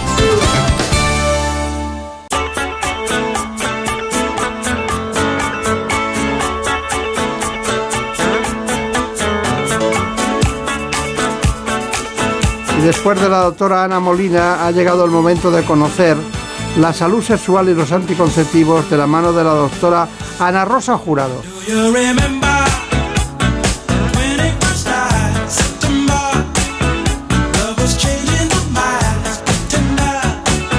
Es doctora en medicina, sexóloga y coordinadora académica del máster de sexología médica de la Universidad Europea del Atlántico.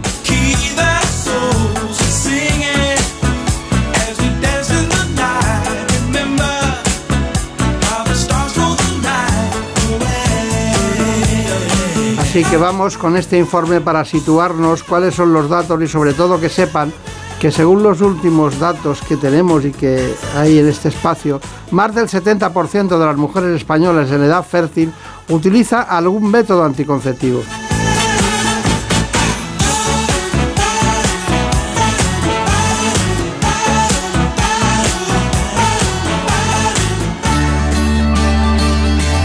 En buenas manos.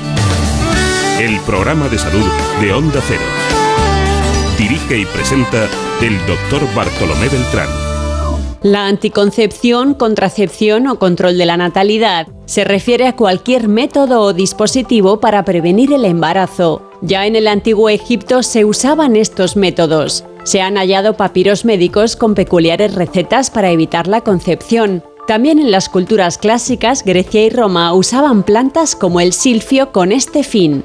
Y hay datos de preservativos fabricados con lino o incluso con tripas de animales. Pero la anticoncepción, tal como la conocemos en la actualidad, llegó a mediados del siglo pasado cuando se aprobó la píldora anticonceptiva en Estados Unidos. Hoy es el método por excelencia en países como Bangladesh o Vietnam así como en nuestros vecinos Portugal y Francia. Sin embargo, en España, donde se legalizó en 1978, hoy en día solo un 18% de las mujeres la usa, según la última encuesta nacional de anticoncepción. Y también llama la atención que a pesar de conocer cada vez antes un mayor número de estos métodos, casi un tercio de las mujeres españolas no los utiliza.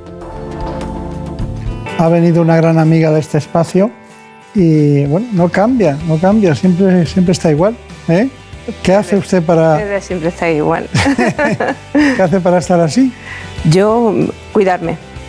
¿Sí? Pero lo justo, ¿eh? Lo justo quiere decir que trabaja mucho, ¿no? Sí. Bueno, vamos a ver. em, ¿Dónde van las mujeres cuando tienen problemas de anticoncepción o problemas de sexualidad o las dos cosas? Pues sí, la verdad es que a diferentes sitios, depende de la comunidad autónoma, algunas veces incluso depende de la zona básica de salud, pues pueden ir a, a las matronas, pueden ir a la enfermería especializada en medicina familiar y comunitaria, pueden ir al médico de cabecera, a la médica de cabecera o a ginecología, dependiendo de, de quién se encargue en cada comunidad. En la medicina de, de familia, alrededor de del 12% de las prescripciones son, parten de ahí, de la medicina de familia. ¿Y cuál es la eficacia y efectividad concretamente de los métodos anticonceptivos? Eso es una cosa interesante, verás.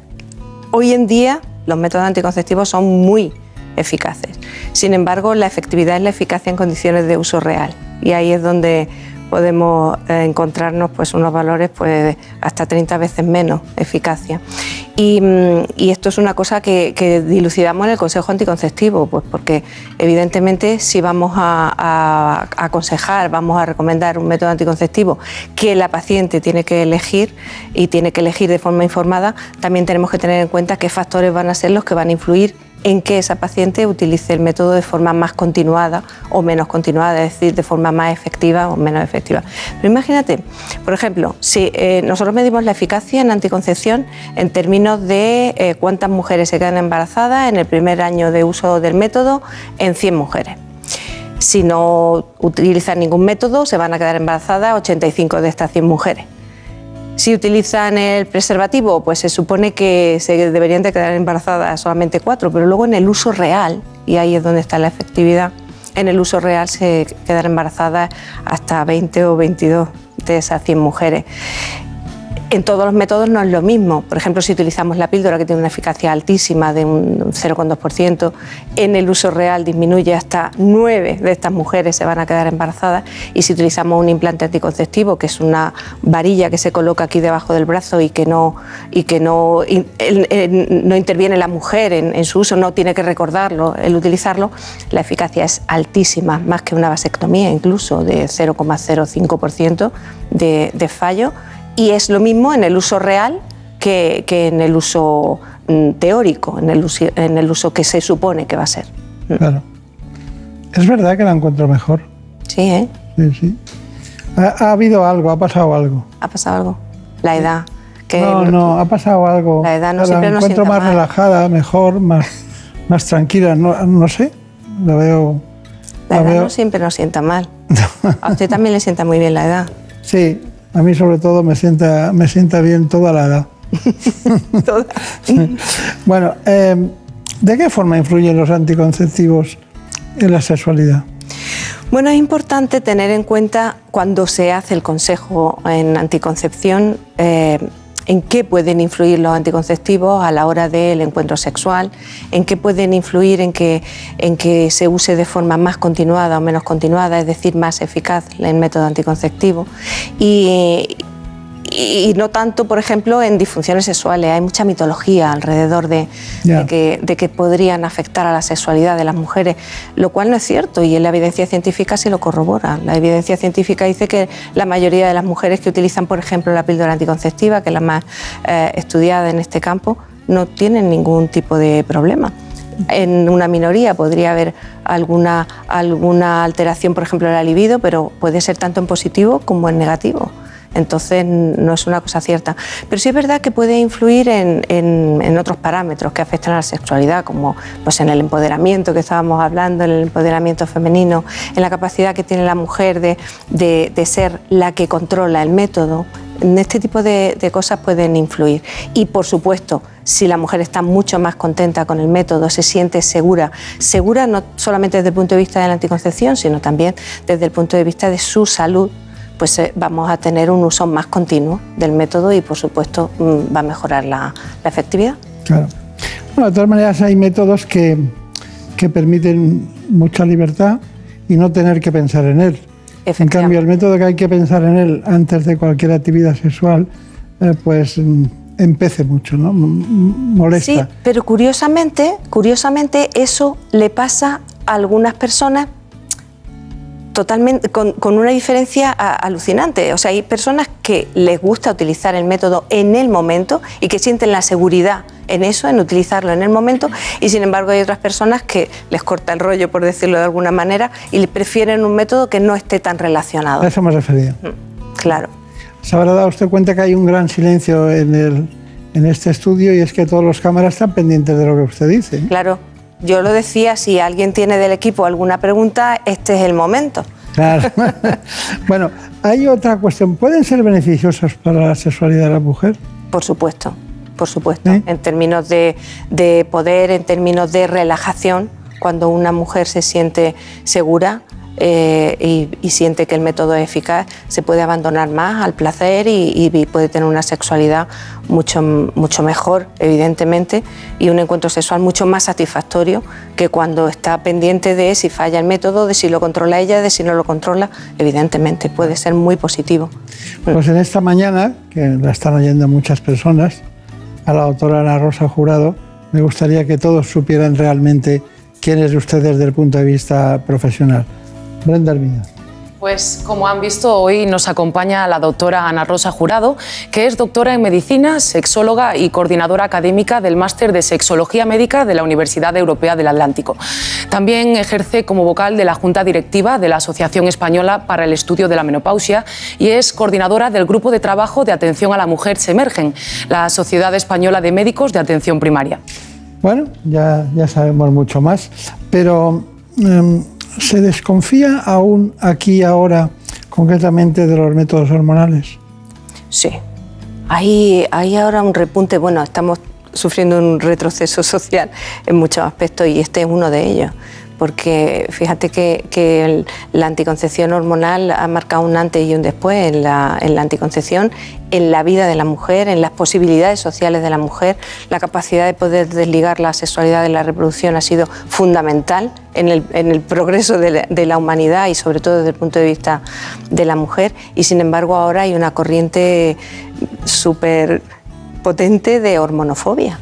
Y, no hay cosa más estudiada que los métodos anticonceptivos en ese sentido. En, el sentido. en términos de salud, la Organización Mundial de la Salud tiene tiene estudiadísimo eh, en qué categorías, en qué situaciones, en qué condiciones clínicas las mujeres pueden o no pueden utilizar los métodos hormonales para así aportar seguridad, evidentemente, y no, no perjudicar. Y, hay una corriente hormonofóbica realmente muy preocupante, muy, muy preocupante. Bueno, eh, es cierto que el preservativo es el único método que ayuda a la prevención de enfermedades de transmisión sexual. Claro, el, único método, ya sea el preservativo femenino o el masculino, es el único que, que, impide, vamos, que ayuda a la prevención de infecciones de transmisión sexual. Y es una pena que en las encuestas parece que es el método más utilizado. El 75% de las personas que necesitan anticoncepción utilizan anticoncepción. El método más utilizado, el preservativo, pero no es cierto. No, es cierto. El índice de fallo es muy grande y, no, no es cierto que se esté utilizando. ¿Y sigue siendo y sigue creciendo eh, la enfermedad de transmisión sexual gracias al virus del papiloma humano? El papiloma, la clamidia, la sífilis, el gonococo, hay un repunte tremendo. A partir del año 2005-2006, que empezó ya a ser el SIDA mm, una enfermedad crónica, a ser se le ha perdido el miedo, yo supongo que será eso, y hay un repunte, pero espectacular. Bueno, pues eh, imagina casos de clamidia de a lo mejor 200 por 100.000 habitantes de prevalencia y hoy en día puede haber 4.000. O sea, una barbaridad el crecimiento de la infección de transmisión sexual. ¿Usted cree que hay más promiscuidad? Bueno, yo no sé si hay más promiscuidad, realmente no sé si es eso. Lo que sí sé es que se le ha perdido el miedo por completo a las infecciones de transmisión sexual.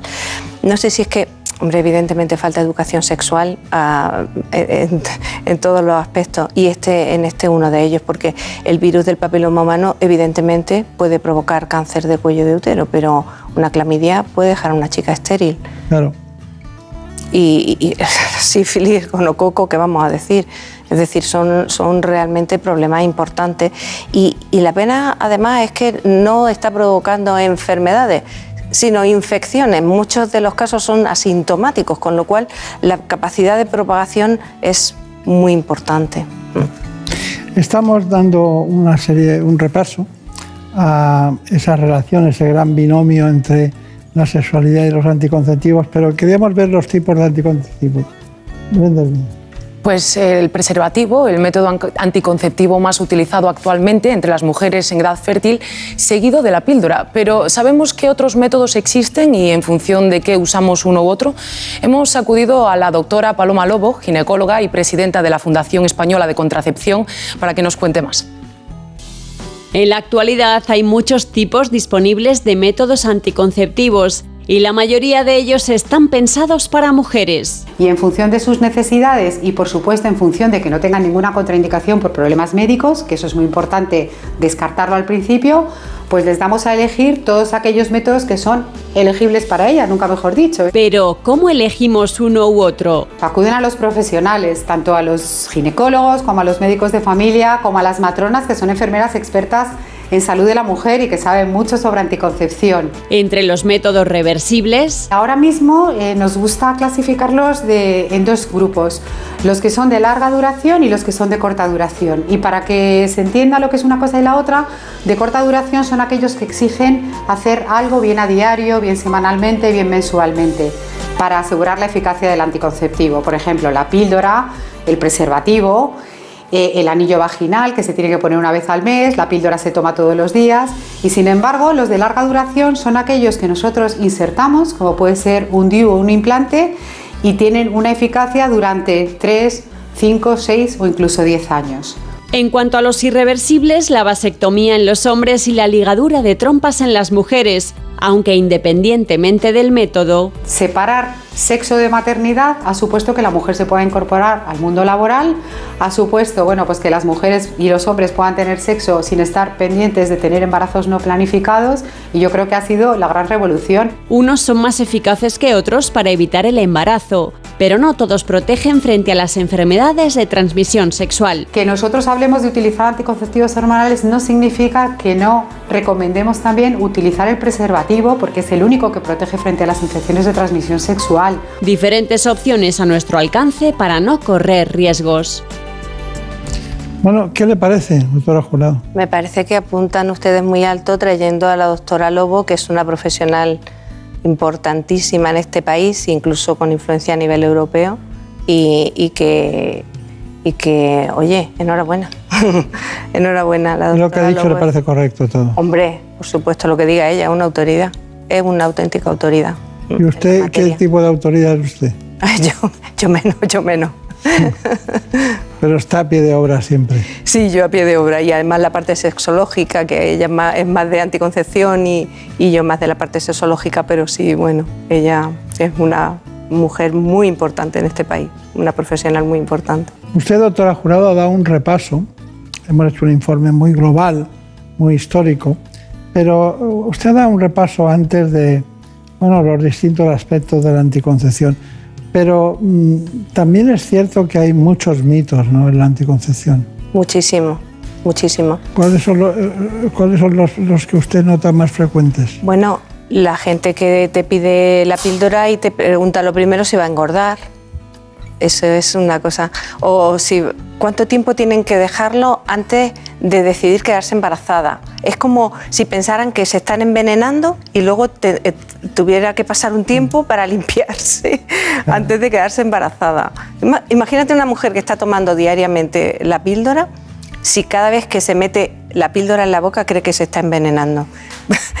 Al final es que su calidad de vida es tremenda, es que está totalmente preocupada por su salud física, por su, capacidad reproductiva. ¿Cuánto tengo que dejarla? Yo siempre le digo, vamos a ver, si se te olvida la píldora, la píldora un día, te puedes quedar embarazada.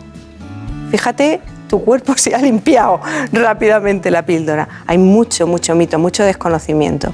Y luego esto, estas corrientes hormonofóbicas, que si la píldora, que si te bloquea el sistema endocrino, que si nada más lejos de la realidad, no, actúa así, hay que, hay que dar mucha más información al paciente y yo creo que habría que, dentro de la educación sexual, incidir en este tipo de cosas también, no solamente en cómo se usan, sino también en, lo que hacen cada uno de los métodos en nuestro, en nuestro cuerpo. Porque realmente, al final, lo único que están, por ejemplo, un DIU, un lo único que genera es una, una especie de reacción inflamatoria en el endometrio, en el útero, y, que, y eso hace que los espermatozoides pues, no tengan una buena funcionalidad.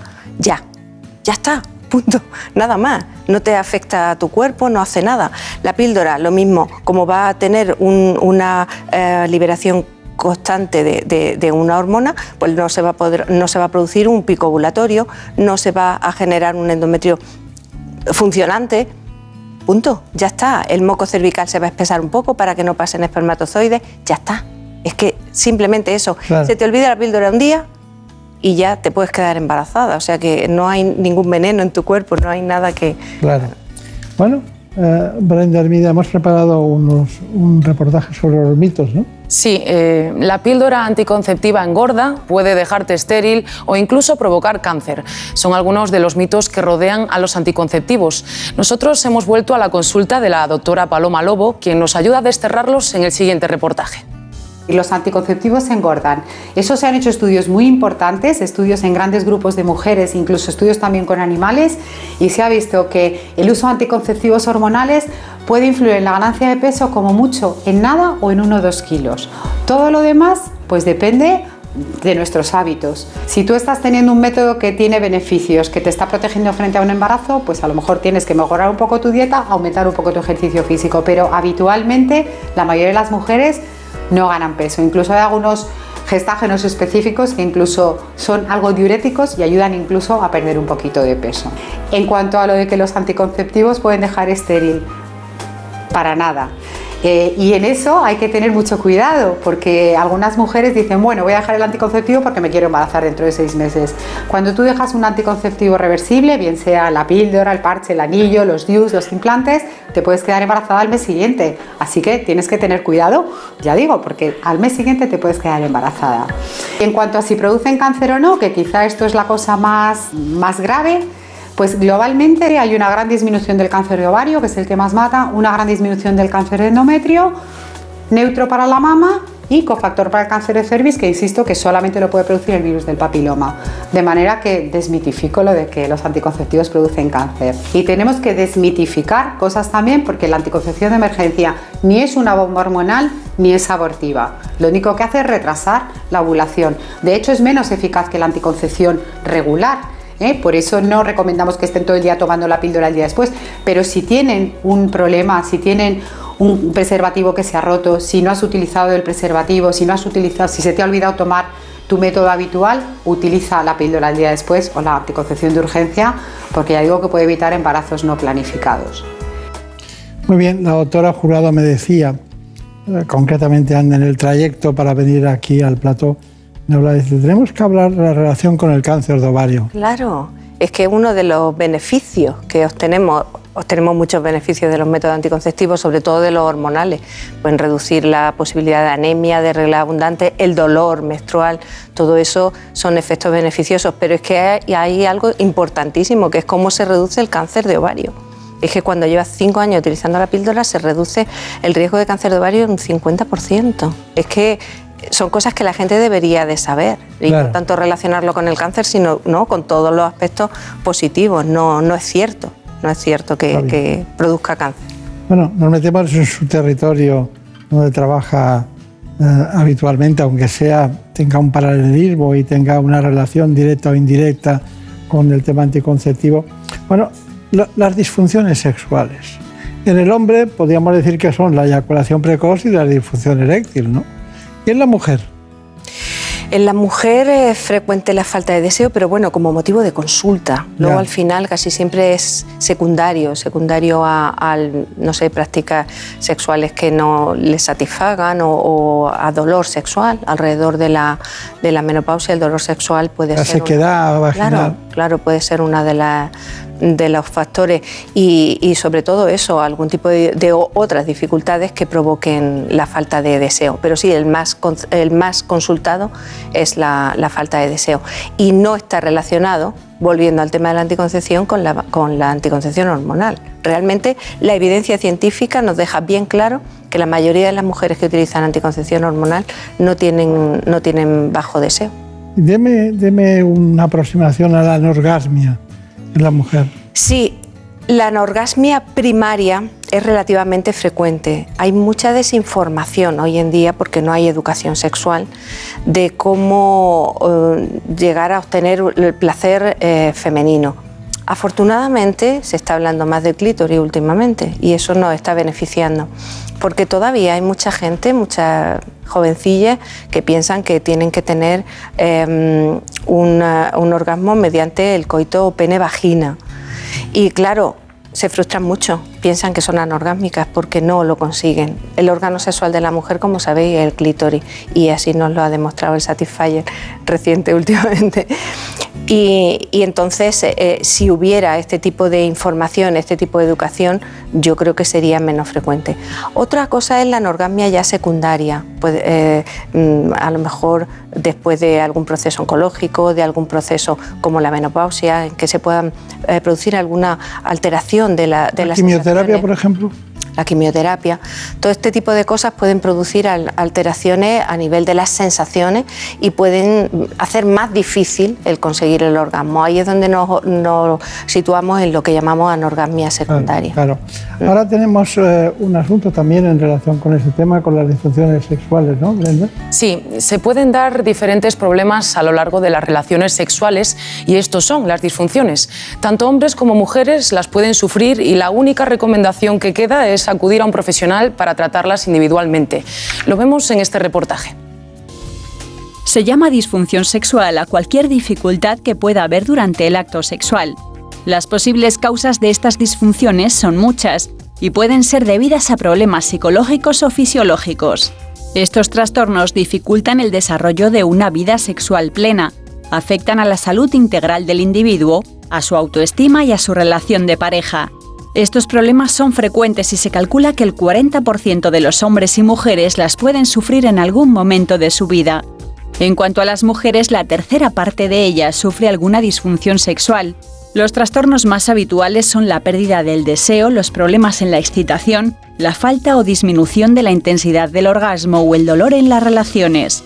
La vida sexual de la mujer puede alterarse especialmente durante la menopausia. En esta etapa, cerca de la mitad de las mujeres, el 45%, sufre alguna disfunción sexual. Entre los hombres los principales trastornos son la eyaculación precoz y la disfunción eréctil. Tanto en ellos como en ellas lo primero que se debe realizar es un buen diagnóstico y elegir el tratamiento dependiendo del tipo de disfunción y la causa que lo origina. Bueno, ha quedado suficientemente claro todos los temas en relación con la disfunción sexual. ¿Y cuáles son sus conclusiones? Una mujer como usted que, como la, sexología, está muy cerca de las inquietudes de la población.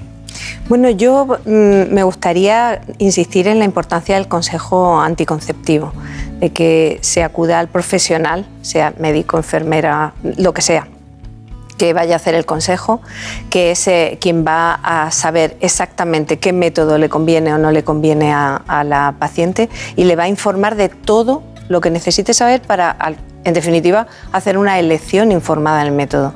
Esa elección informada es lo que va a hacer que al final la efectividad que es la eficacia en condiciones de uso real, sea lo más parecido posible a la eficacia en su uso teórico. Y mm, que la paciente esté contenta con el método, que no tenga ansiedad por estar utilizando un método pensando que está haciendo algo mal o que, o que el método le puede perjudicar, es la mejor manera de tener una buena calidad de vida y una buena calidad de las en las relaciones sexuales para poder disfrutar y para poder empoderarse en, su capacidad de- de poder determinar cuándo quiere o no quiere quedarse embarazada y sobre todo para poder abandonarse al placer y a las relaciones sexuales. En el Consejo Anticonceptivo yo siempre insisto desde la sexología médica que se tengan en cuenta todas las cuestiones de la sexualidad, de la respuesta sexual, pero también de, todos los parámetros que afectan a la sexualidad y a las relaciones interpersonales, porque de esa manera vamos a utilizar el método de forma mucho más eh, eficaz. Está muy bien. Bueno, pues que tenga mucha suerte y luego decirle que, bueno, este tema llama la atención porque muchas veces la sexualidad, ¿no? La sexualidad, la personalidad, cada personalidad tiene una diferente sexualidad y por eso queremos hablar de ella con más precisión. Muchas gracias y hasta pronto. Gracias.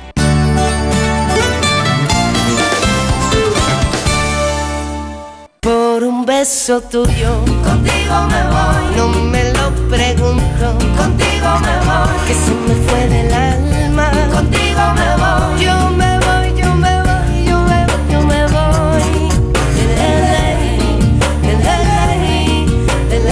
Cada vez son más personas las que nos escuchan en estas noches matinales en las que intentamos llevar la salud a todos sus hogares. Por un beso tuyo me quedé en silencio cuando Ya saben ustedes que en la dirección técnica estuvo Jorge Zamorano. por un beso tuyo perdiendo el miedo. Coordinó el espacio Marta López Llorente. El tiempo mojando los sueños y tu boca Lo lo hemos hecho con la documentación proporcionada por el programa ¿Qué me pasa, doctor? no tengo dueño, un poco. Ya saben, se emite el ¿Qué me pasa, doctor? Ese programa de televisión en la sexta todos los domingos a las 9 de la mañana. Quédate esta noche, contigo me voy, Volveremos, volveremos seguro y seguimos hablando de salud. por un beso tuyo, contigo me voy, no me lo pregunto, contigo me voy, que se me fue del alma, contigo me voy, yo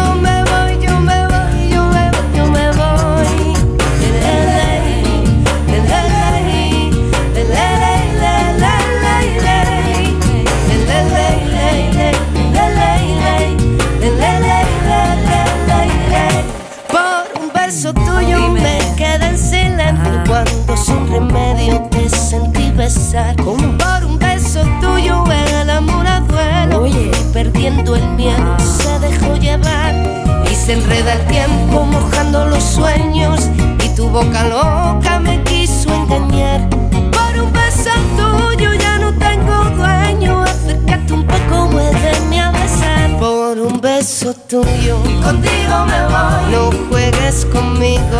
Contigo me voy. Quédate esta noche. Contigo me voy. Conmigo, conmigo, conmigo. Ay, por un beso tuyo. Contigo me voy. No juegues conmigo. Contigo me voy. Quédate esta noche. Contigo